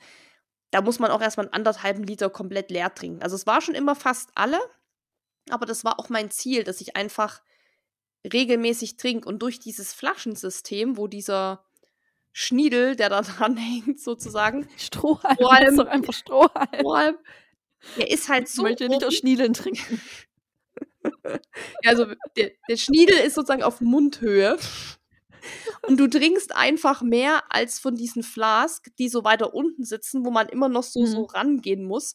Sondern du hast dieses Teil, das ist eben so, dass man wirklich bloß den Kopf drehen muss und kann schon andocken und trinkt. Und dadurch hat man tatsächlich einfach mehr aus dem Schniedel getrunken. ja, Strohhalm, Schniedel, ja, du wisst, was ich meine. Wie so ein Bierhelm. Bierhelm als Weste. Genau so ist es. Ja, Bierhelm ist auch eine gute Sache. Da ist der Kopf geschützt und äh, hast gleich was zum Trinken. Kann man, vielleicht ist es eine extra Challenge für nächstes Jahr. Ja, Bierhelm, äh, Dezember-Challenge. Okay. So, dann bist du halt nach äh, etwas mehr als vier Stunden ins äh, Ziel gekommen. Was ist eigentlich die dann- zweite Zwischenfrage? Ah, gut, dass du das sagst. Schuhe. Wir haben nämlich noch nicht Ja. über die Schuhe gesprochen. Also, ähm, Gamaschen hast du gerade schon angesprochen. Das heißt, man kann ja nicht einfach so mit seinen normalen Schuhen da durch den Sand laufen, sondern man bringt sich Gamaschen an. Wie, wie habt ihr das gemacht? Ähm, worauf muss man da achten? Also du kannst natürlich auch ohne Gamaschen laufen, aber das würde ich auf keinen Fall empfehlen. Ja, dann hast du nachher eine ganzen, Das- die ganze Wüste im Schuh. Ja, und das ruppelt dann, dann hast du Blasen und so. Also wirklich, mach das nicht. Die haben empfohlen, Trailschuhe zu nehmen. In der Wüste jetzt hättest du auch normale Straßenschuhe nehmen können. Hatten auch die ersten, die da gelaufen sind, hatten auch normale Straßenschuhe. Also ich würde empfehlen, eher so einen direkteren Schuh zu nehmen, weil du hast da, du brauchst ja keinen Grip. Das ist ja einfach nur Sand und der ist auch manchmal festgetreten oder so. Und wenn der lose ist, bringt dir der Trailschuh genauso viel wie ein normaler Straßenschuh, nämlich gar nichts so. Also d- da muss man echt sagen, glaube ich, beim, bei der Schuhwahl muss man jetzt gar nicht so ein, eine Wissenschaft draus machen. Wir haben halt einfach den leichtesten Trailschuh genommen, den wir hatten, plus wo das Profil schon fast nicht mehr fürs Traillaufen geeignet ist, weil es schon zu abgenudelt ist. Mhm. Genau so einen Schuh haben wir genommen, der eigentlich schon aussortiert gehört und haben dann diese Gamaschen dran gemacht. Diese Gamaschen gibt es auch, die kann man direkt auf der Website auch bestellen. Man kann natürlich auch andere nehmen, aber die haben die halt empfohlen und dann haben wir die halt auch gleich genommen. Mhm. Und das ist eigentlich nur wie so ein Stoffüberzug. Der geht bis, wie hoch geht denn der? Also schon noch ein ganzes Stück über den Knöchel. Also schon so, dass da wirklich kein Sand reinkommen kann. Und das ist eigentlich nur so ein Stoffteil. Und mit dem Stoffteil und mit den Schuhen geht man dann zum Schuster oder zum orthopädischen Schuhhaus oder irgendjemand, der was mit Schuhen macht und lässt sich das dann von denen ranmachen. Unser Schuster hat das rangeklebt und ich muss aber sagen, ich würde es das nächste Mal rannähen lassen, weil der Kleber sich dann doch, der hat schon diese zwei Tage super gehalten, aber durch diese viele Nutzung, durch das Rennen, durch die Hitze, den Sand, löst sich das dann doch irgendwann ein bisschen. Mhm. Und Dennis hat seine dann auch am Letz-, an der letzten Etappe nochmal getaped, weil das sich bei ihm schon mehr gelöst hatte. Deshalb meine Empfehlung, das ranzunähen, weil das hält dann auf jeden Fall. Und dann hast du da wirklich gar keinen Sand drin. Also das ist dann so eine Art Klettverschluss. Also du gehst ganz normal in den Schuh rein und du merkst eigentlich auch gar nicht, dass du eine Gamasche drüber hast, außer dass das halt bis hoch, weit über den Knöchel geht, dass da halt so ein Stoffding ist. Aber sonst merkst du das nicht. Du bist trotzdem in deinem normalen Schuh drin. Die Dinger waren wirklich Premium, aber danach kannst du Schuh und das kannst du komplett eigentlich so entsorgen. Also die Gamaschen sind dann auch wirklich used. Das muss man echt sagen, weil man geht da ja immer raus und rein und so. Also wenn man das dann nochmal macht, muss man tatsächlich das einfach nochmal neu kaufen. Aber wie gesagt, mein Tipp wäre einfach einen Schuh zu nehmen, den man vielleicht eh aussortiert hätte. Jetzt nicht den allerneuesten, weil der ist dann eigentlich hin. Und vielleicht auch einfach einen Straßenschuh, mit dem man gut, der bequem ist, der ein bisschen ähm, einen guten Kontakt zum Boden hat. So je nachdem, wie man das gern halt hat. Wenn jemand gern so einen Wohnzimmerschuh hat, dann nimmt er halt den. Ist es auch nicht so schlimm, wenn man den Schuh nachher nicht mehr nutzen kann. So. Aber auf jeden Fall Gamaschen in irgendeiner Art und Weise und auch Gamaschen, die komplett über den Schuh gehen. Es gibt ja auch so Gamaschen, die man so von unten, von der Sohle so drüber zieht, die eigentlich nur den Bereich schützen, dass nichts von oben reinkommt. Also keine kleinen Steinchen und so oben in den Schuh. Aber du hast ja vorne, der Schuh hat ja auch so ein Meshgewebe. Und dieses hm. Obermaterial ist ja so fein, da kommt die feinsten Staubkörner kommen da ja trotzdem rein. Deshalb wirklich so ein komplettes, ich nenne es mal Schuhkondom, dass da wirklich alles safe ist. Und ja, Schniedel, Kondom, also. ich heut, dachte auch gerade, wir haben es heute. Heute heut, heut geht's ab, aber. Heute sind wir nochmal 13, ja. Heute sind wir nochmal 13. Okay. Sie, sie, hat Loch gesagt. ähm, ja, also wie gesagt, den ganzen Schuh am besten einpacken und ja, dann geht's ab. Cool. Gut. Dann äh, nach dem Race, wie, wie sieht es dann da aus? Also man findet dann irgendwann sein kleines Zeltchen und dann fängt man an, sich zu verpflegen. Ja, und dann hast du. Genau so ist es. Du hast Freizeit, hast nichts groß zu tun, weil du gehst halt in dein Zelt, du hast ja auch nicht viele Sachen dabei. Du rollst dann die Isomatte aus, tust den Schlafsack schon mal raus, da hast du schon mal was zu tun, ziehst vielleicht ein anderes T-Shirt an, dann gehst mal irgendwie da aufs Klo, so, also das, das, du nimmst ja auch für alles ja ewig viel Zeit, ne? So das Schlafsack auspacken, das dauert dann halt gefühlt eine halbe Stunde. Dann tust du den nochmal ausschütteln, dann legst du den rein. Ja, und dann gibt es ganz cool so einen großen Pavillon, würde ich es mal nennen. Das ist wirklich ein Riesenteil, wie so ein Zeltding, wo auch Teppiche drunter liegen, ganz viele. Und das ist dann auch der einzige Ort, wo es wirklich Schatten gibt. Weil man muss sich ja vorstellen, in einem Stimmt, Wüste mit Zelt. Schatten du hältst es in dem Zelt nicht unbedingt aus am Tag. Also wir sind ja so mittags, frühen Nachmittags sind wir ins Ziel gekommen und das war auch die Phase, wo es wirklich am heißesten war. Da konnte man sich quasi auf diese Teppiche legen im Schatten. Das war dann auch wie so Gemeinschaftsraum, Turnhalle, irgendwas. Da lagen dann alle rum, haben sich irgendwie gedehnt, gestretcht, geschlafen, weil du es eben am Zelt so nicht ausgehalten hast. Und auch das Zelt an sich ist ja wirklich nur so ein Einmannzelt zum Schlafen das ist jetzt nicht so eins, wo man sich so aufhalten will und auch am Zeltplatz zu sitzen wird dann halt einfach zu heiß und du bist ja auch die ganze Zeit in der Sonne. Deshalb war so dieses, dieser Pavillon, nenne ich es mal, war dann schon so der Place to be. da musste man sich dann aufhalten. Ja, und dann hat man sich da irgendwie sein Essen gemacht, also irgendwie seinen Kocher angeschmissen. Das dauert ja dann auch alles, ehe das Wasser kocht und so. Dann sitzt man da mehr oder weniger. Wir haben dann auch uns gedehnt, bisschen Schlummi gemacht und mal die Augen zugemacht. Geguckt, wenn die anderen reingelaufen sind, da irgendwie nochmal so angefeuert. Also mehr kann man dann auch nicht machen. Und dann kamen unsere Mitbewohner von unserem Mini-Biwak.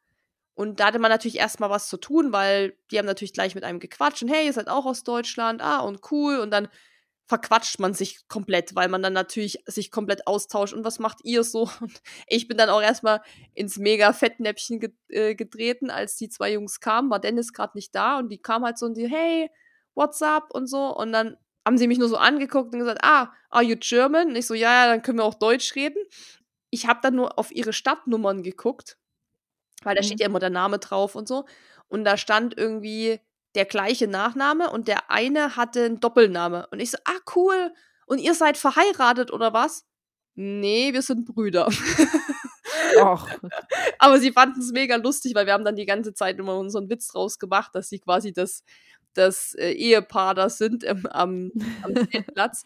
nee, also es waren dann sozusagen Brüder gewesen und ja, dann haben wir natürlich gequatscht die ganze Zeit und das war auch super nett. Also wir waren dann nachher wirklich so ein eingeschworenes Team, die dann Feuer gemacht haben oder uns, dann hat der eine hat seine Gabel verloren, dann hat er halt meine bekommen, also Oder unser Klopapier war dann alle, dann haben wir halt welches von denen genommen. Also das war dann wirklich so. Muss man Klopapier mitschleppen? Musst du auch mitschleppen. Das kommt auch noch dazu. Klopapier mm. ähm, musst du auch mitschleppen. Und Dennis und ich hatten so eine halbe Rolle, weil wir haben halt da mega Spaß haben und das hat irgendwie aber dann doch nicht ganz gereicht, weil du das Klopapier auch mal nimmst, um vielleicht den Topf auszuwischen oder so. Also da, da hätten wir ein bisschen mehr mitnehmen müssen, aber wir hatten ja unsere Nachbarn, die, die zum Glück noch was hatten.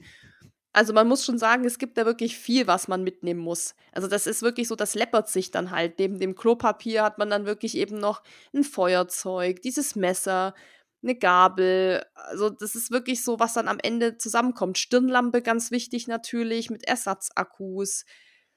Ähm, hier, wie heißt das, Powerbank fürs Handy. Da brauchst du ja dann auch das Kabel. Also es summiert sich einfach eine Zahnbürste, eine Zahnpasta. Da hast du zwar immer die Miniaturausstattung, aber ja, also es, es, es läppert mhm. sich einfach in Summe. Und wie gesagt, so ein Klopapier weiß ja auch jeder, das ist, es nimmt auch Platz weg, selbst wenn du das so quetschst irgendwie. Besonders, ist, ja, eben, das ist ja viel Volumen. Es ja. ist ja nicht viel, aber viel Volumen einfach. Ja. Selbst wenn man die Rolle rausnimmt ja. und das dann so einrollt, also. Genau, also es ist. Da habe ich jetzt ein bisschen geschockt. Ja, aber Klopapier ist auf jeden Fall zu empfehlen. Das würde ich auch empfehlen, vielleicht mal noch so zwei, drei feuchte Tücher mitzunehmen, wenn man doch mal sich die Hände wie waschen will oder so oder mal das Gesicht sauber machen will. Dann ist natürlich nett, wenn man irgendwie vielleicht doch mal so ein feuchte Tuch hat. Also das kommt auch drauf an. Da waren auch welche, die haben sich geschminkt im Zelt. Also es ist natürlich so ein bisschen, was dir wichtig ist. Und was ich zum Beispiel noch mitgenommen hätte im Nachhinein, ist ein Kamm. Weil alle, die lange Haare haben, also du kannst dir ja vorstellen, dieser Sand, der Schweiß und alles, das, ich hatte am Ende wirklich einen Dreadlock, das kann man so sagen. Ich konnte, da kam da nicht mhm. mehr mit meinen Händen durch. Und da fühlt man sich einfach dann wirklich noch unwohler. Also ich finde, es gibt so, wenn ich mich jetzt drei Tage nicht geduscht habe, ja mein Gott, ne, das finde ich manchmal nicht so krass. Aber dann so wie an den Haaren, an der Kopfhaut, das hat mich dann schon gestört. Und da hätte ich doch so einen kleinen Minikamm vielleicht doch mitgenommen. Also wie gesagt, wenn jemand sagt, ich muss mich halt schminken, ich brauche meinen, weiß ich nicht, Lippenstift oder was, weil ich mich sonst total unwohl fühle, dann kommt das eben auch noch dazu. Ne? So ein bisschen, je nachdem, was halt dein, ja, wie viel du brauchst auch an Luxus mhm. oder um dich wohlzufühlen. Und das, wie gesagt, wäre noch so ein Ding, was ich noch mitnehmen würde, tatsächlich ein Kamm. Mich hat das dann doch voll gestört am Ende, dass ich dann so, so filzige Haare hatte und das hat sich nicht so gut angefühlt. Naja, jedenfalls, da waren wir stehen geblieben, mit den Jungs gequatscht, ähm, äh, uns irgendwie ausgetauscht und so. Und ja, dann isst man auch schon wieder, dann ist abends und dann geht man halt super früh ins Bett. Ne? Also wir lagen ja so im Schnitt, da wird es auch ab um sechs, ist da stockfinster gewesen. Und was willst du dann noch machen? weil es wird dann ja. kühl. Hast ja kein Kartenspiel dabei oder nee, so. Ne? hatten aber welche. Hatten ja. tatsächlich welche und ich, wenn man den Platz noch hat, ist das, glaube ich, nicht mal so dumm. Einfach gerade an diesem Ruhetag vielleicht mal so Karten zu spielen. Also die Kartenspiel ist eigentlich ja nicht so platzeinnehmend. Also das kriegt man mhm. vielleicht noch irgendwo reingequetscht es hatten auch manche irgendwie einen Stift und so Zettel mit, die dann so, so Doku gemacht haben. Das kriegt man ja auch noch irgendwo reingequetscht, weil man muss ja zum Beispiel seinen Reisepass auch dabei haben. Da könnte man ja diese Blätter irgendwie falten und mit reinlegen. Also man kann, man kann da schon auch viel mitnehmen, um dann auch sich ein bisschen die Zeit zu vertreiben. Aber das muss man halt so für sich entscheiden, braucht man das oder nicht. Und ja, dann sind wir so im Schnitt, sind wir so zwischen sieben und acht ins Bett gegangen. Und einmal hat meine Uhr auch eine Schlafenszeit von zehneinhalb Stunden angezeigt. Aber der Schlaf ist natürlich jetzt nicht zehneinhalb Stunden wie hier im Bett, sondern das ist natürlich, wachst hundertmal auf. Dann ist das Zelt von innen nass geworden, weil das natürlich auch kein gutes Zelt ist. Dann ist es mir irgendwie aufs Auge getropft, das, das, das Wasser und ähm, mm, der eigene Ausdunst. Ja, so ungefähr. Und dann ist es natürlich auch auf dieser Isomatte das ist natürlich jetzt auch keine tolle Matratze, ne, wo es irgendwie bequem ist. Also der Schlaf ist ja eher unruhig bei mir. Aber hier unser Zeltnachbar, der hat immer geschlafen wie ein Stein. Er hat gesagt, für ihn gibt es keinen besseren Schlaf als im Zelt. Also es ist natürlich auch abhängig, wie du, wie du so drauf bist. Ja, und dann ist der Tag auch schon vorbei. Also das ist, man, man kann seinen Tag auch rumbringen mit nichts tun. Hm, und man ist gezwungen, nichts zu tun, ne? Also das finde ich auch mal so spannend, weil war du ja eben nichts dabei hast. Es war die beste Erfahrung, muss ich sagen. Kein Internet, kein Empfang. Am Anfang waren wir natürlich so, ah scheiße, jetzt können wir unseren Eltern gar nicht sagen, dass es uns gut geht, aber die haben ja dieses Live-Tracking gehabt. Also die haben ja gesehen, dass wir dann immer ins Ziel ankamen und dann wussten die ja, dass es uns scheinbar irgendwie gut gehen muss. Aber es war so geil, einfach da zu sitzen und das Handy nie in die Hand zu nehmen, weil was wolltest du machen? Also du konntest ja nichts machen. Es gab ja nichts zu tun am Handy, weil es ging ja nichts so. Da hast du dir vielleicht mal noch drei Bilder von der Etappe angeguckt, hast mal noch eins gelöscht, aber mehr war dann auch nicht. Ja, ja. Ja, ich würde mir höchstens wahrscheinlich da halt Spiele drauf ziehen. Also dann eben aufs Handy Sudoku machen oder. Ja, kann man natürlich Solitär auch machen. Ja. Oder Ich habe dann auch mal gespielt, irgendwas, aber man hat es dann auch gar nicht so gebraucht, weil alle Mhm. anderen haben ja auch nichts zu tun und dann redet man halt. Und geht halt irgendwie, überlegt sich so, ja, Feuer machen und, und ich weiß nicht, also das wird dann wirklich so sehr basic alles, aber halt auch angenehm. Und Mhm. sonst hätten wir, wir haben auch gesagt, was wäre, wenn jetzt alle Empfang hätten und Internet, würden alle nach dem Lauf in ihrem Zelt hängen, würden irgendwie Instagram machen oder irgendwie chatten und dieser ganze Flair wäre eigentlich hinüber. Und somit war das eigentlich so geil, nicht eigentlich, es war geil, dass man mal wirklich auf diese Basic-Sachen wieder konzent sich konzentriert. Also wirklich nur da zu sein, zu atmen, zu schlafen, zu essen, aufs Klo zu gehen und zu rennen. Dann springen wir auf den nächsten Tag. Seid morgens aufgewacht, unruhige Nacht, also eher so semi-erholt, aber trotzdem wahrscheinlich wieder voller äh, Vorfreude. Da steht jetzt bei mir im Plan 20, 40 oder 60 Kilometer. Mhm. Kannst du das mal aufbröseln?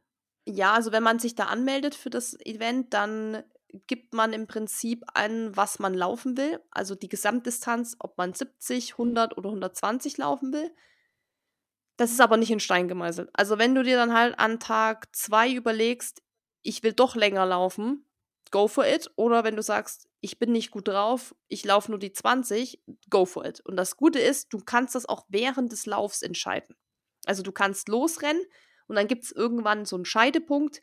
Da steht dann, wenn du jetzt gerade ausläufst, gehst du auf die 40 oder 60 und wenn du rechts läufst, gehst du auf die 20. Das heißt, da musst du dich dann natürlich entscheiden. Das heißt, du kannst auch ins Rennen gehen und sagen, ich will heute die 60 machen, aber wenn du am 10-Kilometer-Schild stehst, wo du dich entscheiden musst und du fühlst dich total schlecht, sagst du, dann mache ich heute nur die 20. Und das, du bist trotzdem in der Wertung, du kriegst kein DNF oder so, sondern du rutschst dann einfach nur in der Wertung in die andere Kategorie. So, that's, Okay. that's all. Und das war auch das, was wir gemacht haben. Wir hatten uns, glaube ich, auch für die 120 angemeldet in Summe, also auch für 60 Kilometer an dem zweiten Tag. Aber weil Dennis ja gesagt hat, er läuft mit mir und es ist ja noch nie passiert, dass wir zusammengelaufen sind. Also wirklich ein Meilenstein.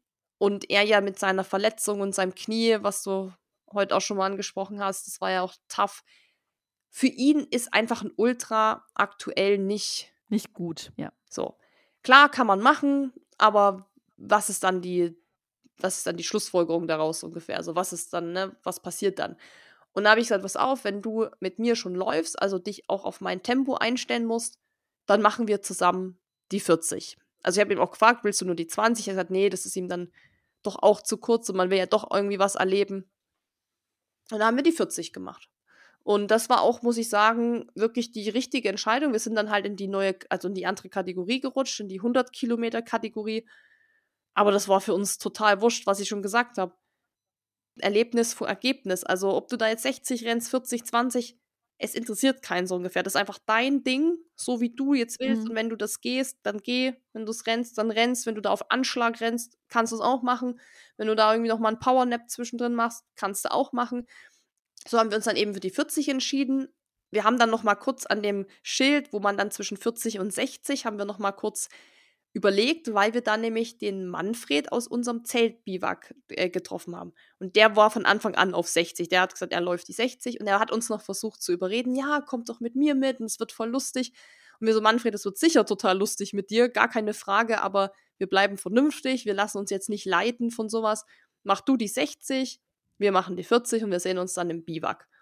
Dann war das im Prinzip, äh, also landschaftlich und so ist es natürlich ähnlich, wobei du natürlich in Wadi Rum, in dieser Wüste, einfach krasse Felsformationen hast. Also es sieht eben trotzdem anders aus. Und dann hast du auch mal eine krasse Düne, dann hast du roten Sand, dann hast du wieder gelben Sand, festen, dann hast du auch mal eine Pflanze. Also es ist trotzdem landschaftlich einfach, ändert sich es eben doch krass. Auch wenn man denkt, Wüste Mhm. ist jetzt mega langweilig. Oder Wüste ist nur Sand und hat nichts zu bieten. Das ist gar nicht so. Also es ändert sich wirklich auch stetig. Die haben das auch schon so gelegt, die Route, dass man dann eben auch mal durch so Felsformationen läuft, dass man rechts und links einen Fels hat, dann wieder mal außenrum, dann über eine Düne drüber, also dass man schon so diese Variation hat. Der Tag war auch am heißesten tatsächlich. Also da war kein Wind, keine Wolke und da hat man das erste Mal schon gemerkt, so ui, wenn man jetzt wirklich hier auch so 60 Kilometer jeden Tag rennen müsste oder 40, wie es beim Marathon des Sable ist, oder da hat man ja auch einmal so eine 100er Etappe, das ist dann schon wirklich äh, ein Brett. Also man muss sagen, jetzt bei dem Event ist auch vieles wirklich noch einfach in so einem Rahmen, so empfand ich's, aber vielleicht auch, weil ich es einfach auch gewohnt bin, viel zu laufen, was man wirklich machen kann. Also was jetzt, du gehst da schon an deine Grenzen, mit Sicherheit auch die Leute, die sowas noch nie gemacht haben, natürlich werden die an ihre Grenzen gehen, aber es ist nie so, dass man sagt, das ist schon so wie Eiger Ultra Trail, weißt du, wo es wirklich knallhart ist, wo dann auch knallhart aussortiert wird, wo jeder zweite gefühlt ein DNF hat. Das ist eben nicht so, weil es gab am Ende auch nur eine Person, die ein DNF hatte und das spricht ja auch für das Rennen. Und du weißt ja auch nicht warum. Genau, also kannst ja auch einfach mal umknicken und es geht halt nicht weiter oder so.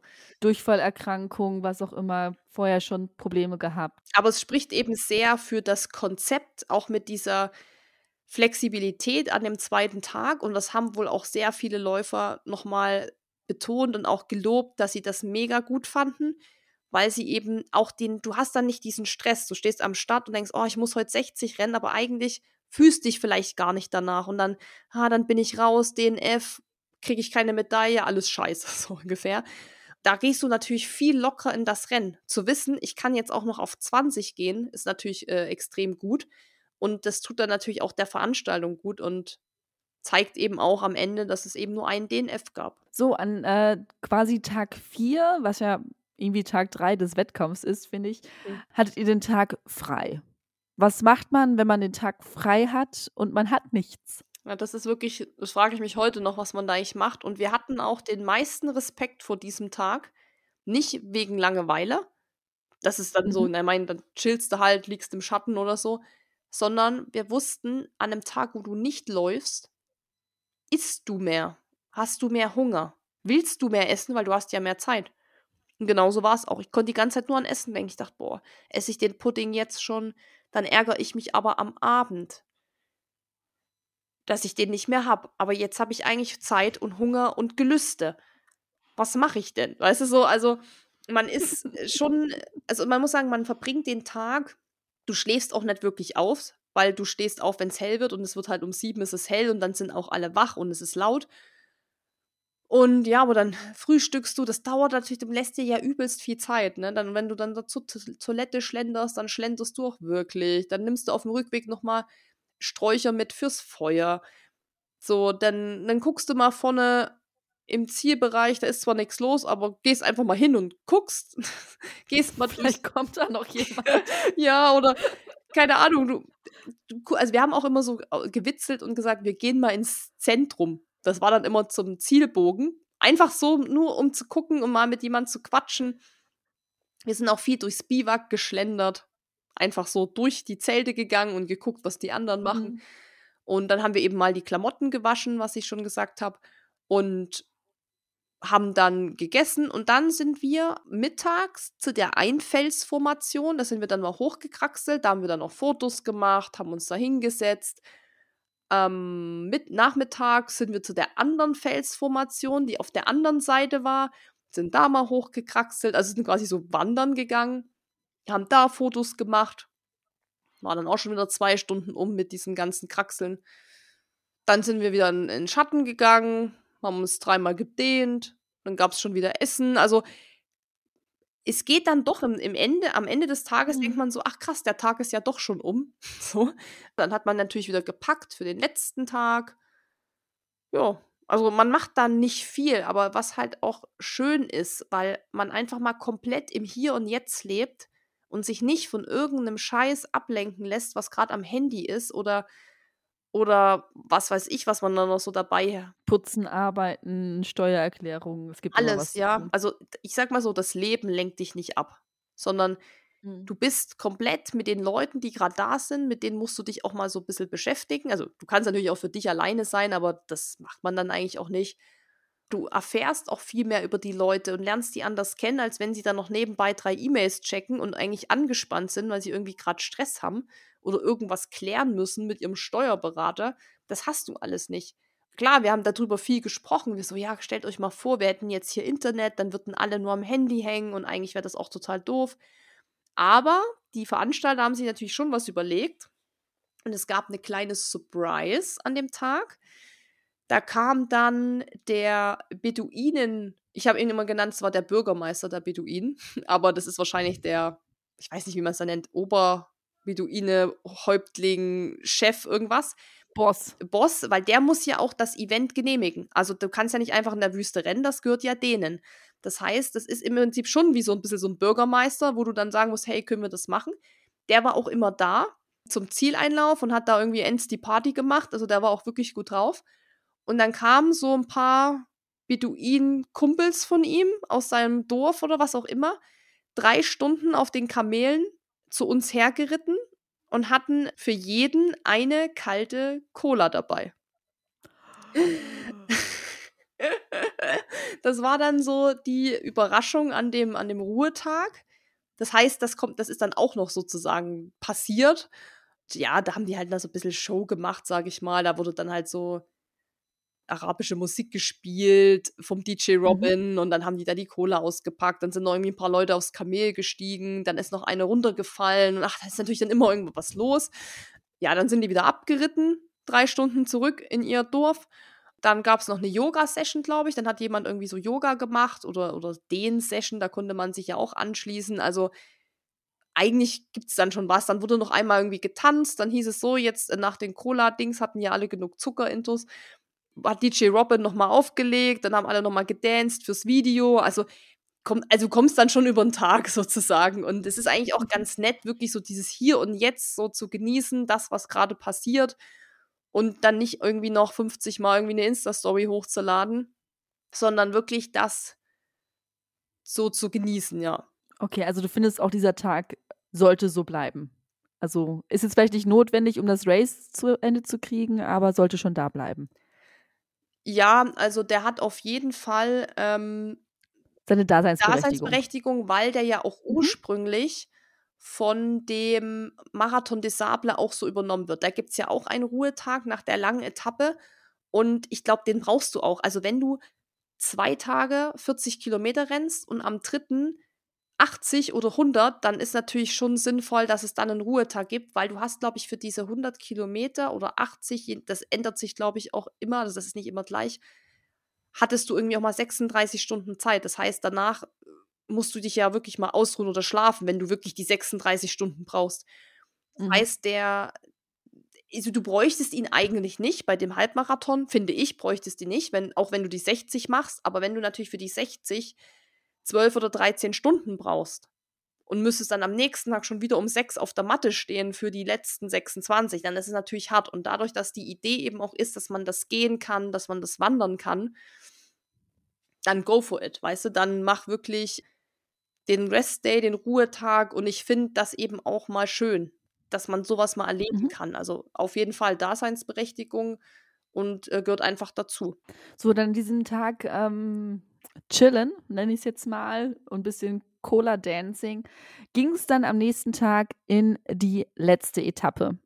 Kam da schon so ein bisschen Gefühl von Wehmut auf? So, oh Gott, das, also ich kann mir einfach vorstellen, dass es einfach auch sehr schnell trotzdem ähm, an einem vorbeirauscht, auch wenn man nicht so viel zu tun hat. Oder wie war das? Ja, klar. Also ich dachte dann auch, ach, irgendwie cool, dass wir jetzt dann wieder in einem richtigen Bett schlafen und vor allem richtiges Essen haben.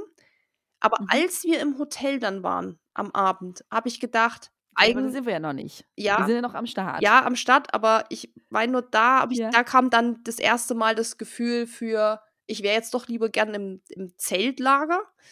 Aber mhm. in dem Moment war es schon so schade, dass es eigentlich schon vorbei ist. Also, dass man nur dreimal läuft, in Anführungszeichen. Weil man das natürlich schon, die Wüste war einfach mega geil. Und ich habe mich einfach total gefreut. Und der letzte Tag, die Etappe war richtig geil. Da ging es über so eine große Düne. Da hatte man auch wirklich einen fiesen Aufstieg gehabt. Die war aber so geil. Diese Düne runterzulaufen, das macht so ein Fetz, weil da kann ja auch nichts passieren. Da kannst du dich ja richtig, da kannst du dich ja runterschmeißen, weil selbst wenn du stürzt oder du fliegst ja nur in Sand rein. Also das ist ja, das macht mhm. so einen Bock und am liebsten wäre ich wieder hoch und nochmal diese Düne runtergerannt, weil das so, wirklich, das hat so Bock gemacht. Das kann man sich nicht vorstellen, wie, wie fetzig das einfach war. Das war richtig spaßig einfach, ne? Diese ganze Etappe war richtig geil. Das haben alle gesagt. Alle haben im Ziel gesagt, was war das für eine geile letzte Etappe. Und wir hatten richtig Glück. An dem Tag war es bewölkt, windig. Das heißt, das Wetter war absolut genial zum Laufen. Deshalb waren da auch, glaube ich, die Zeiten von allen auch deutlich besser, weil die Etappe war ja ungefähr genauso wie die erste von der Länge. Aber ich habe irgendwie auch über eine Stunde zehn oder so war ich schneller, weil das einfach. Ja, mit drei Stunden bist du reingekommen. Genau. Die 52 Sekunden hätte ich auch noch rausholen können, um Sub 3 zu schaffen, habe ich mir dann gedacht. Aber bei der Düne musste ich dann auch mal ein Foto machen und so. Nee, also ja. das, es war wirklich, es war wieder so eine geile Etappe, so eine geile Aussicht. Das Licht war richtig geil an dem Tag, weil durch diese Wolken kamen nochmal die Farben so krass raus. Also das hat so, das hat vom ersten Meter bis zum Schluss so Spaß gemacht, muss man wirklich sagen. Es war genial. Da habe ich gedacht, auch oh, schade, dass es jetzt schon vorbei ist. Schade. Also morgen würde ich auch noch mal rennen und vielleicht auch noch einen Tag, weil es einfach so gebockt hat dann habe ich, in dem Moment war ich auch schon wehmütig und dachte, schade, dass eigentlich auch das mit dem Zelten vorbei ist. Also, dass das Biwak vorbei ist und dass man jetzt wieder in diese harte Realität kommt mit laut, Musik, mit Internet, mit, du wusstest ja auch, okay, du, das Postfach wird überquillen, E-Mails ohne Ende. Und das zu wissen, da denkst du dir, na, dann bleibe ich lieber im Biwak. so, ich chill lieber im Biwak, mach noch ein bisschen Feuer und esse meinen Fraß und ähm, hab einfach meine Ruhe. Also, Weißt du, so bin einfach noch mal ein bisschen mhm, für mich ja. so laufmäßig richtig geniale Etappe. Es war so, hat so einen Spaß gemacht. Und Dennis hat auch gleich gesagt, wie geil war bitte diese letzte Etappe? Wie geil kann es sein? Ich so, ja, geiler wird es auch nicht mehr. Die Stimmung im Ziel war dann natürlich mega geil, richtig viele Leute, dann die Beduinenchef da wieder gewesen, Videoteam, Fototeam. Da, da ging es wirklich noch mal die Luzi noch mal ab. Dann war es irgendwie so vorbei, alle in den Bus rein ab nach Petra. Da war noch mal zweieinhalb Stunden Fahrt und ich muss sagen, ich hätte in dem Moment lieber erstmal ins Hotel, glaube ich, hätte irgendwie geduscht, hätte mal was gegessen.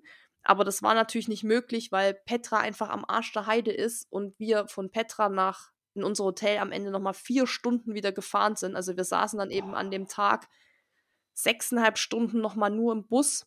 Da habe ich gedacht, mhm. ach, eigentlich wäre ich dann doch vielleicht lieber sechseinhalb Stunden im Biwak gesessen, so. Mhm. Aber ja, klar, die wollen natürlich, dass du dann auch wirklich so viel wie möglich da mitnimmst und auch siehst. Deshalb sind wir da eben an dem Tag nochmal nach Petra gefahren. Da muss ich aber sagen, das ist äh, krass. Krass, aber da brauchst du auch, glaube ich, mindestens einen vollen Tag, wenn nicht sogar zwei, um das alles zu sehen, weil das ja so riesig ist. ist genau, es ist diese Felsenstadt für alle, die Petra jetzt nicht kennen. Ja, also. wirklich in Felsen reingehauen ja, eines der sieben neuen Weltwunder ist es, glaube ich, oder der modernen Weltwunder, nee, der sieben neuen Weltwunder, auch absolut zu Recht, weil es brutal ist, was die da in Stein geschlagen haben. Also eine ganze Stadt einfach, so, die irgendwie mhm. 18 Kilometer lang ist. Also du kannst ja diese Wege auch alle gehen. Deshalb, wenn du wirklich, da ist auch so ein sieben Kilometer Route, da brauchst du einfach ja einen ganzen Tag, wenn du dir das alles anguckst. Von daher, wenn man da jetzt noch, wie Eileen sagt, hier eine Geschichtsmaus ist und das alles irgendwie sich genau angucken will, braucht man da einfach mehr Zeit. Aber wir haben es natürlich auch mal gesehen, was äh, krass beeindruckend war. Allerdings war es natürlich sehr voll. Also es war touristisch, ist es natürlich eine absolute Megakatastrophe, das muss ich auch ganz ehrlich sagen. Also für mich war es, es war krass, dieses zu wissen, das haben die da irgendwie vor Abermillionen Jahren reingehämmert und das ist mega beeindruckend.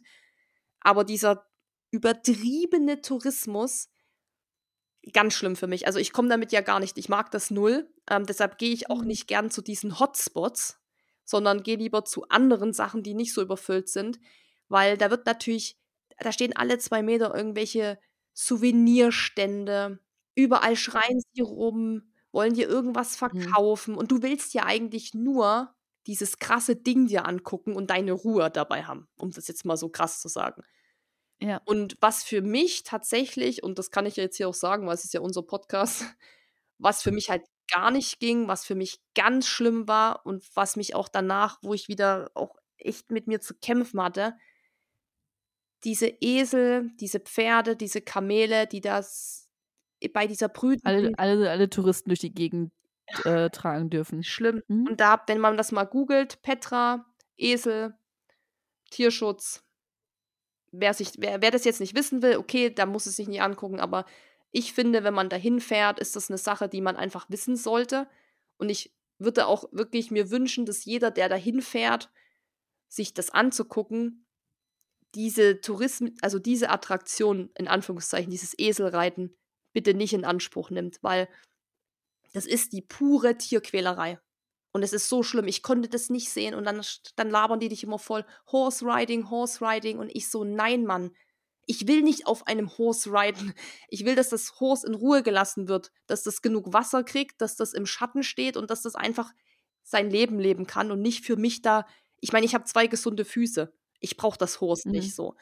Und ähm, das ist für mich, also das ist mein persönliches Ding, dass ich das ganz schlimm fand, weil das da extrem war, wirklich extrem.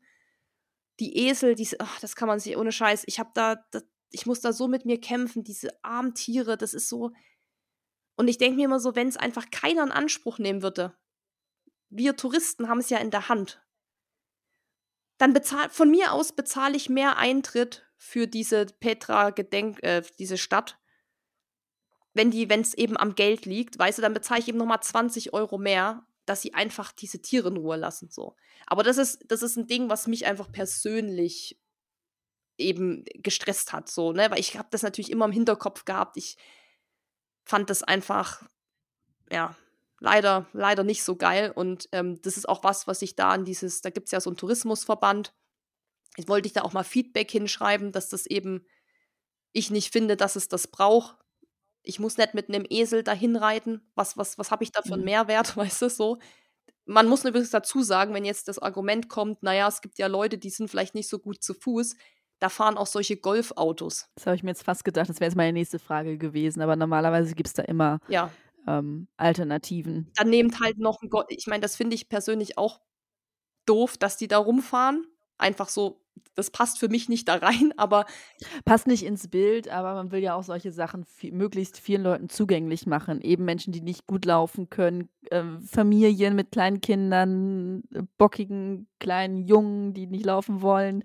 Ja. Ähm, die kannst halt auch keine sieben Kilometer tragen. Dann wirklich lieber das ja. Golfauto, weißt du, so als der Esel oder das Pferd. Und das siehst du ja. denen auch an und die werden da auch nicht gut behandelt. Das sieht man auch und das kriegt man live mit und da gibt es ganz schlimme Videos von und also wir müssen das jetzt auch nicht ausschlachten, ich wollte es nur mal so mit einstreuen, weil ich mir wünschen würde, dass jemand, wenn jetzt der hinfährt und vielleicht gerne auf Pferden reitet oder mal auf einem Kamel sitzen will, das wirklich dort nicht in Anspruch nimmt. Also dann wirklich irgendwo anders vielleicht, wo man wurde, also ich persönlich mache sowas nie, weil ich brauche kein Tier, was mich irgendwo hin transportiert, aber wenn man es, dann muss man sich einfach muss einfach wissen, ist das ein guter Verein oder wo es artgerechter zugeht. Irgendwie so, zumindest. also einfach sich informieren und in Petra ist es definitiv so, dass es da einfach nur um Kohle geht. Da geht es nicht darum, ob das dem Esel da gut geht. Von daher, das hat, war so ein bisschen der bittere Beigeschmack für mich. Wollte ich nur mal so platziert haben, dass man es das einfach mal nur weiß. Aber sonst natürlich krass. Also zu Recht ein Weltwunder, weil krass, einfach krass. Es ist wirklich beeindruckend und schön. Und das war dann auch das Ende des Tages. Und dann sind wir quasi mit diesen vielen Eindrücken zurückgefahren ins Hotel, dann nur noch essen, richtig viel essen. Und ähm, ja, essen. Jeder, der so gern Hummus isst, Falafel, Linsen, äh, Kichererbsen, ja, Fladenbrot, ja. Paradies. Wirklich. Geil. Ich hatte gerade noch Linsensuppe, bevor wir aufgenommen haben. Es ist wirklich, da muss ich sagen, da habe ich mich so drauf gefreut, auf Humus, auf alles. Das muss ich wirklich sagen. Es war, war richtig geil. Dann nur noch ins Bett. Und ja, dann. Wie war denn das Duschen? Das, das Wasser, was runterlief, war wahrscheinlich braun, gelb, rot, oder? Ja, komplett. Ja. Man muss aber sagen, das Wasser, was da aus der Leitung kommt, ist natürlich extrem salzig. Also, ja. das ist natürlich, ähm, weil das, das Hotel ist am Toten Meer also Mhm. das ist dann auch so eine Attraktion, dass man da eben ans Tote Meer gehen kann, sich dann so einschlammen kann und so ein bisschen für die Haut was Gutes tut. Das heißt, das Leitungswasser ist halt auch sehr salzig gewesen, aber meine Haare, das war erstmal so geil, da Shampoo reinzumachen, Conditioner reinzumachen, wirklich die ganze, ganze Bandbreite. Und das hat sich schon, ja, das hat sich schon gut angefühlt. Aber den Dreck kriegst du erstmal mit einmal waschen nicht komplett runter. Also das merkst du dann beim zweiten Mal, da denkst du, oh, wo kommt jetzt der Dreck noch her? Der hängt in irgendeiner Ritze. Aber nee, also Jeder Pore ja, gerade Thema Fußnägel, da brauche ich nichts zu sagen, ne? Das dauert halt, ehe das da richtig rauskommt. Aber also, das war dann schon erstmal gut zu duschen, frische Klamotten, einen frischen Schlüppi, frische Socken, Adiletten und dann ab ans Buffet, essen und dann nur noch schlafen.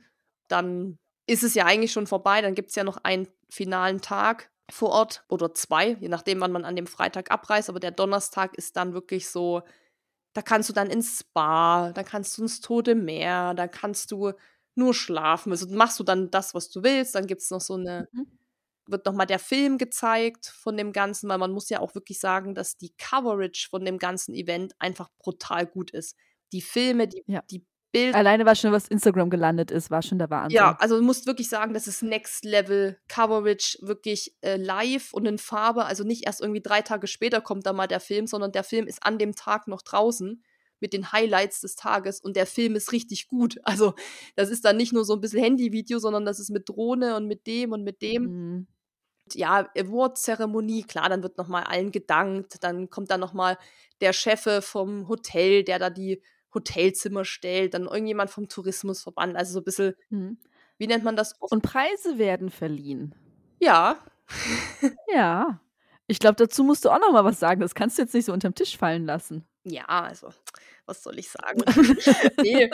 Ja, Preise, also es gab dann für jede Kategorie, würden die ersten drei Männer und ersten drei Frauen geehrt. Und obwohl wir es wirklich easy angegangen sind, haben es Dennis und ich noch aufs Podium geschafft. Ähm, ja, was natürlich cool war einfach, weißt du, so, du hast eh, du kriegst eine Medaille, du kriegst ein Finisher-Shirt und dann haben wir halt noch einen Pokal bekommen. Und ja, das war einfach, einfach nett. Also, Für was denn? wir haben ja die 100 Kilometer gemacht und das war dann Mhm. quasi die Gesamtwertung. Da hat Dennis dann bei den Männern gewonnen und ich habe den dritten Platz gemacht bei den Frauen. Ja, herzlichen Glückwunsch. Wupp, wupp, wupp, wupp. Ja, come on, also nee, ach, das war schon cool. Also es war natürlich nie äh, unser Ziel, weil wir haben gedacht, wir rennen da einfach mal und gucken. Aber weil es Mhm. eben natürlich auch so ist, dass da eben auch viel gewandert wird, ist natürlich auch einfach nicht so ein krasses Niveau, dass sich da alle die Seele aus dem Leib rennen und dann ist da wirklich, da geht es um Sekunden am Ende, sondern das war wirklich so mit unserem Zusammenlaufen, Fotos machen, das Genießen, hat es eben trotzdem gereicht. Und das war einfach voll cool, so zu sagen, hey, wir haben uns nicht kaputt gespielt, aber es hat trotzdem gereicht fürs Podium. ja, es noch irg irgendwann werden da auch äh, die Leute das raushaben und sich da anmelden, um da Kann natürlich Sachen auch sein, ja, weil wenn du dann vielleicht irgendwie für Sponsoren oder irgendwie was, äh, die Möglichkeit siehst, da was zu gewinnen, why not, weißt du? Also, Mm, mm. ja, go for it. Ja, aber cool. Cool, dass ihr da doch mal eine schöne Zeit hattet. Ich sage jetzt mal in Anführungszeichen entspannt durchgelaufen seid, trotzdem noch einen Preis mit nach Hause nehmen konntet. Und dann abends gab es noch Gala-Dinner. Essen ohne Ende. Mit Party mit DJ Robin. Die haben bis halb vier da die Hütte abgerissen, aber wir mussten leider um fünf aufstehen, weil wir dann zum Flieger mussten. Also für, wir haben Mhm. nicht so viel abgerissen, außer unser Bett. Also schlafend. abgerissen. Ja, also heute, heute ist es schlüpfrig, ne? Schlüpfrig, schlüpfrig, ja.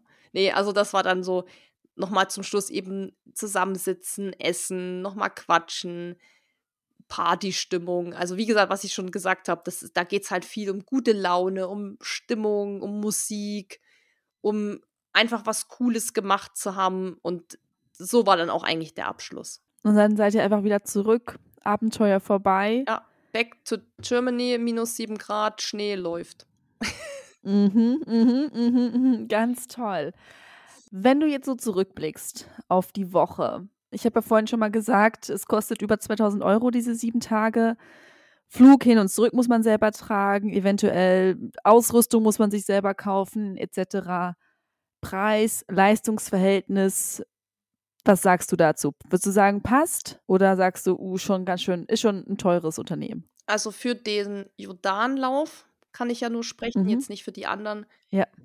Ganz klares Ja, weil das ist das gleiche wie World Major Marathons, New York Marathon, London Marathon, Transalpine Run, äh, Marathon des Sables, der kostet, glaube ich, 5000 oder 6000 Euro. Also, wenn man das wirklich alles, das sind alles keine günstigen Events. Niemals. Also, es ist nie irgendwie so, dass man sagt, das ist, ach, das ist ja ein Schnapper, so. Aber für die Erfahrung, für dieses Erlebnis, würde ich sagen, auf jeden Fall ja. Dann die nächste Frage zum Rückblick. Was würdest du anders machen?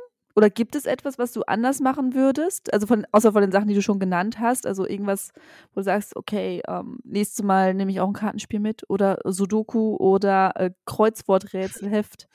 Ja, also ich würde, wie gesagt, die kurze Hose weglassen. Die braucht es Mhm. eigentlich nicht. Ich würde mir einen Kamm noch mitnehmen. so, also es sind eigentlich voll die Kleinigkeiten. ähm, Basic, ja. ähm, aber ansonsten muss ich sagen, hat das alles gut gepasst. Wir haben da im, im Zeltlager an dem freien Tag auch oft drüber gesprochen, so, hey, was würdet ihr anders machen und was. Und da hatte so jeder so seine Kleinigkeiten. Das ist wirklich super individuell. Also der eine hat gesagt, er würde sich viel bessere Schlappen mitnehmen und nicht solche Hotelschlappen. Also das ist auch so ein bisschen, was dir so persönlich eben wichtig ist. Und, ähm, aber ich muss sagen, sonst vom Essen, ja, da könnte man jetzt mehr mitnehmen, aber du kriegst es nicht mehr in deinen Rucksack rein. Von daher hat das Mhm. auch so gepasst. Und im Endeffekt war ich nie hungrig und ich bin nie am Stock gegangen. Es war einfach nur unge ungewohnt, eben nicht so viele Mengen zu essen und dann irgendwie Pizza. Nicht so viel zu kauen, Ja, ne? genau, nicht Ja. so viel zu kauen. Von daher war es wirklich nur diese ganz, diese Kleinigkeiten wie wirklich ein Kamm und die Hose weglassen. Aber sonst, Downjacke ja, diese dünne wäre schon cool, aber ich hätte nicht gewusst, wo ich die hinstecken soll. Da müsste ich Mhm. vielleicht beim nächsten Mal irgendwas optimieren. Aber da gibt's, also so viel zu optimieren gab es tatsächlich nicht. Also ich weiß nicht, wie die anderen das da gemacht haben. Die hatten vielleicht weniger Essen oder weniger Equipment, weil ich hatte natürlich auch GoPro und dann noch Ladekabel für GoPro. Das nimmt natürlich auch Platz weg. Aber das ist natürlich auch irgendwie mein Job, dass ich das dabei habe. Deshalb Mhm. so viel. kurze Frage dazu Mhm. noch. Strom, alles nur über die Powerbanks? Ja. Okay.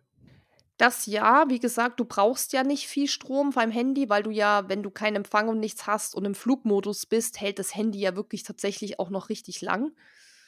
Mhm. Ähm, ne, aber sonst nur die Powerbank. Also da müsste man dann mal gucken. Ich habe eine durch die Eiger Ultra Trail hatte ich schon eine richtig gute, auch eine richtig leichte und kleine, die auch relativ lang hält. Aber man muss auch ganz ehrlich sagen, meine war dann fast alle, weil ich habe dann doch mal die GoPro geladen und doch mal das Handy, weil ich mal doch ein Bild mehr gemacht habe. Dann habe ich einfach ein bisschen Strom von Dennis gezapft, weil der hat gar keins gebraucht. Oder von unserem Nachbarn im Zelt, der hat gesagt, er hat sein Handy einmal aufgeladen und das hatte, also das hatte 80 Prozent, dann hat er noch mal 20 Prozent draufgeladen. Also der hatte auch noch genug Strom. Also Okay. da würde ich sagen, kommt man sehr gut aus. Also wenn ich damit auskomme und ich habe wirklich viel Equipment, gut, ich habe mir natürlich von Dennis noch einmal Powerbank gezogen, dann glaube ich, reicht es für jemanden, der vielleicht nur das Handy dabei hat oder so, auf jeden Fall. Jetzt hast du ja, das war ja die Light-Version. Also, Wir sagen auch ganz halt Halbmarathon des Sable. Aus einem ganz bestimmten Grund, weil es gibt ja Marathon des Sable, ist ja ein sehr etabliertes Rennen. Hast du jetzt äh, Blut geleckt? Also kannst du dir jetzt vorstellen, den, den großen Bruder oder die große Schwester zu machen? Ja, also von, vom Lauf her ja. Von der an sich, von der Mhm. Idee dieses Laufes ja. Aber ich glaube, andererseits doch nicht, weil er ist mir, glaube ich, zu kommerziell überlaufen. Also Mhm. das sind jetzt, glaube ich, 1500 St- 500 Statter, was ich jetzt äh, gelesen habe. Und das wäre mir definitiv viel zu viel. Also da stehst du wieder an der Düne an. Das ist dann so UTMB-Style. Nee, also ich habe ja für mich nach dem UTMB ganz klar festgestellt, was ich will und was ich auf keinen Fall will. Und ich will auf keinen Fall mehr dieses überlaufene Anstehen am Berg, äh, übertrieben voll. Hauptsache noch mehr Teilnehmer wegen Geld, da habe ich gar keinen Bock. Und jetzt waren wir so 300. Das war schon, glaube ich, relativ viel, weil zum Beispiel in Peru sind es nur 120 und Marokko waren es, glaube ich, auch nur 150. Aber ich fand, die, die 300 haben sich extrem gut verteilt, weil eben die Hälfte der Leute schon hinter mir war, weil sie gehen. Die vorne sind weggerannt. Also es war total angenehm. Richtig angenehmes mhm. Starterfeld. Ich fand es schon eher familiär noch. Und der Marathon des Sable ist einfach, glaube ich, ohne dass ich jetzt dabei war oder dass ich da jetzt Quellen habe, die mir das sagen, was ich gelesen habe und so, wäre es mir, glaube ich, zu voll.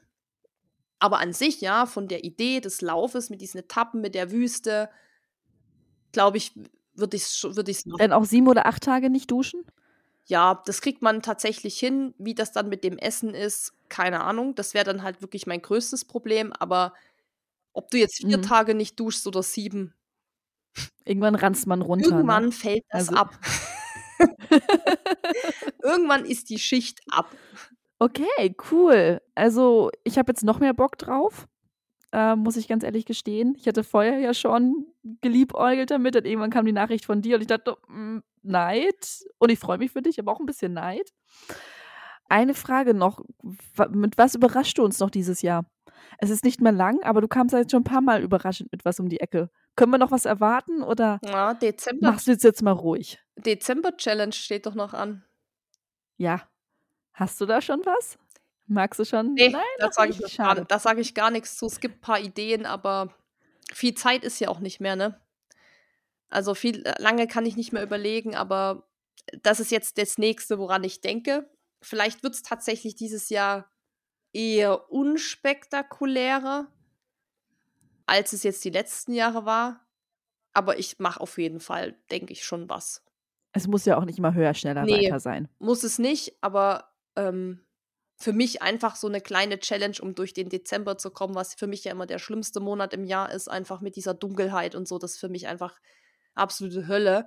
Und da brauche ich immer was, was mich so ein bisschen wirklich zieht, genau durch den Dezember zieht, wo ich weiß, so, da habe ich hier, das muss ich jeden Tag machen quasi, dann geht der, der Monat auch schneller um. Also da werde ich schon irgendwas machen, aber was, das steht noch nicht fest. ja, du darfst dich jetzt auch erstmal erholen von deinem sehr, sehr aufregenden äh, Race, ja. Also du hast ja so einige Sachen gerissen. Eigentlich verdient es noch einen Rückblick. Ähm, und jetzt nochmal einen grünen Abschluss und die Dezember-Challenge. Deswegen an diesem Punkt, Susi, vielen, vielen lieben Dank, ähm, dass du uns jetzt nochmal mitgenommen hast nach Jordanien zum Halbmarathon des Sable. Es hat mir wahnsinnig viel Spaß gemacht und ähm, ich hoffe, dass du jetzt bald komplett gereinigt bist, ähm, körperlich. und dann ja, ich, muss noch sehr, sehr schön Sachen erholen waschen kannst. und so. Die stinken noch alle extrem nach Feuer und Rauch und so. Ähm, nee, aber es war auch cool, nochmal drüber zu sprechen, weil es ist ja jetzt auch noch nicht so lang her. Ich bin ja gestern erst wieder zurückgekommen. Ich kann es wirklich, also abschließende Worte vielleicht dazu. Wirklich ganz ehrlich, es gibt ja, ich meine, das klingt immer so, ich weiß, es, es wird alles teurer und so. Und es ist auch für uns natürlich ein mega Privileg, dass wir so einen Startplatz da bekommen. Weiß ich alles. Ähm, ich habe aber auch schon sehr viel Geld für sehr viele Rennen ausgegeben. World Major Marathons, das muss ich auch alles, alles habe ich mir erspart und zusammengekratzt und so. Ich sage mir ja immer, wenn man irgendwie die Möglichkeit hat und man hat da Bock drauf und das ist irgendwie wirklich, das ist wirklich ein krasses Abenteuer. Das kann ich einfach schon mal versprechen, weil es einfach eine komplett andere Sache ist. Dann macht es, wenn es irgendwie möglich ist. Und ich sage ja immer, Geld, äh, Geld kommt immer irgendwie zurück. Das ist ja auch nur, Geld ist ja nur Energie, was die ganze Zeit fließt ich habe, wie gesagt, schon auch so viel Geld für Rennen ausgegeben und ich habe es nie bereut, sondern habe immer gedacht, diese Erfahrung, die ich da gemacht habe, die nimmt mir ja fürs Leben keiner mehr. So. Also diese Erinnerung werde ich immer haben. Auf meinem Sterbebett werde ich auch denken, boah, damals da im Wadi rum in der Wüste so, da denke ich ja eher zurück als an die drei Euro, die ich vielleicht noch gespart habe und kann nur sagen, wenn es irgendwie machbar ist, wenn man die Möglichkeit hat, ich weiß, es ist trotzdem viel Geld. Klar, man muss es trotzdem auch erstmal verdienen und äh, arbeiten und so, alles äh, absolut nachvollziehbar. Wenn es aber irgendwie geht und wenn man drüber nachdenkt, das zu machen, kann ich es wirklich empfehlen. Also es war einfach eine mega Erfahrung und ich bin richtig froh, dass ja. wir es gemacht haben. Das äh, hört man dir auch an. dass du da sehr, sehr glücklich drüber bist. Und ich bedanke mich jetzt noch einmal. Vielen, vielen lieben Dank, Danke, liebe. Susi. Und jetzt äh, ab in den Feierabend. In den Feierabend. ab zum Essen. Jetzt du auch. Wir sehen uns, hören Bis uns. dann. Tschüss. Tschüss. Wenn dir dieser Podcast gefallen hat, hinterlass uns eine Bewertung und abonniere diesen Kanal, damit du auch in Zukunft keine Folge mehr verpasst. Für noch mehr Motivation und Trainingstipps folge uns auf Instagram unter dem Namen RunSkills sowie auf Facebook und Pinterest oder besuche unsere Website www.runskills.de.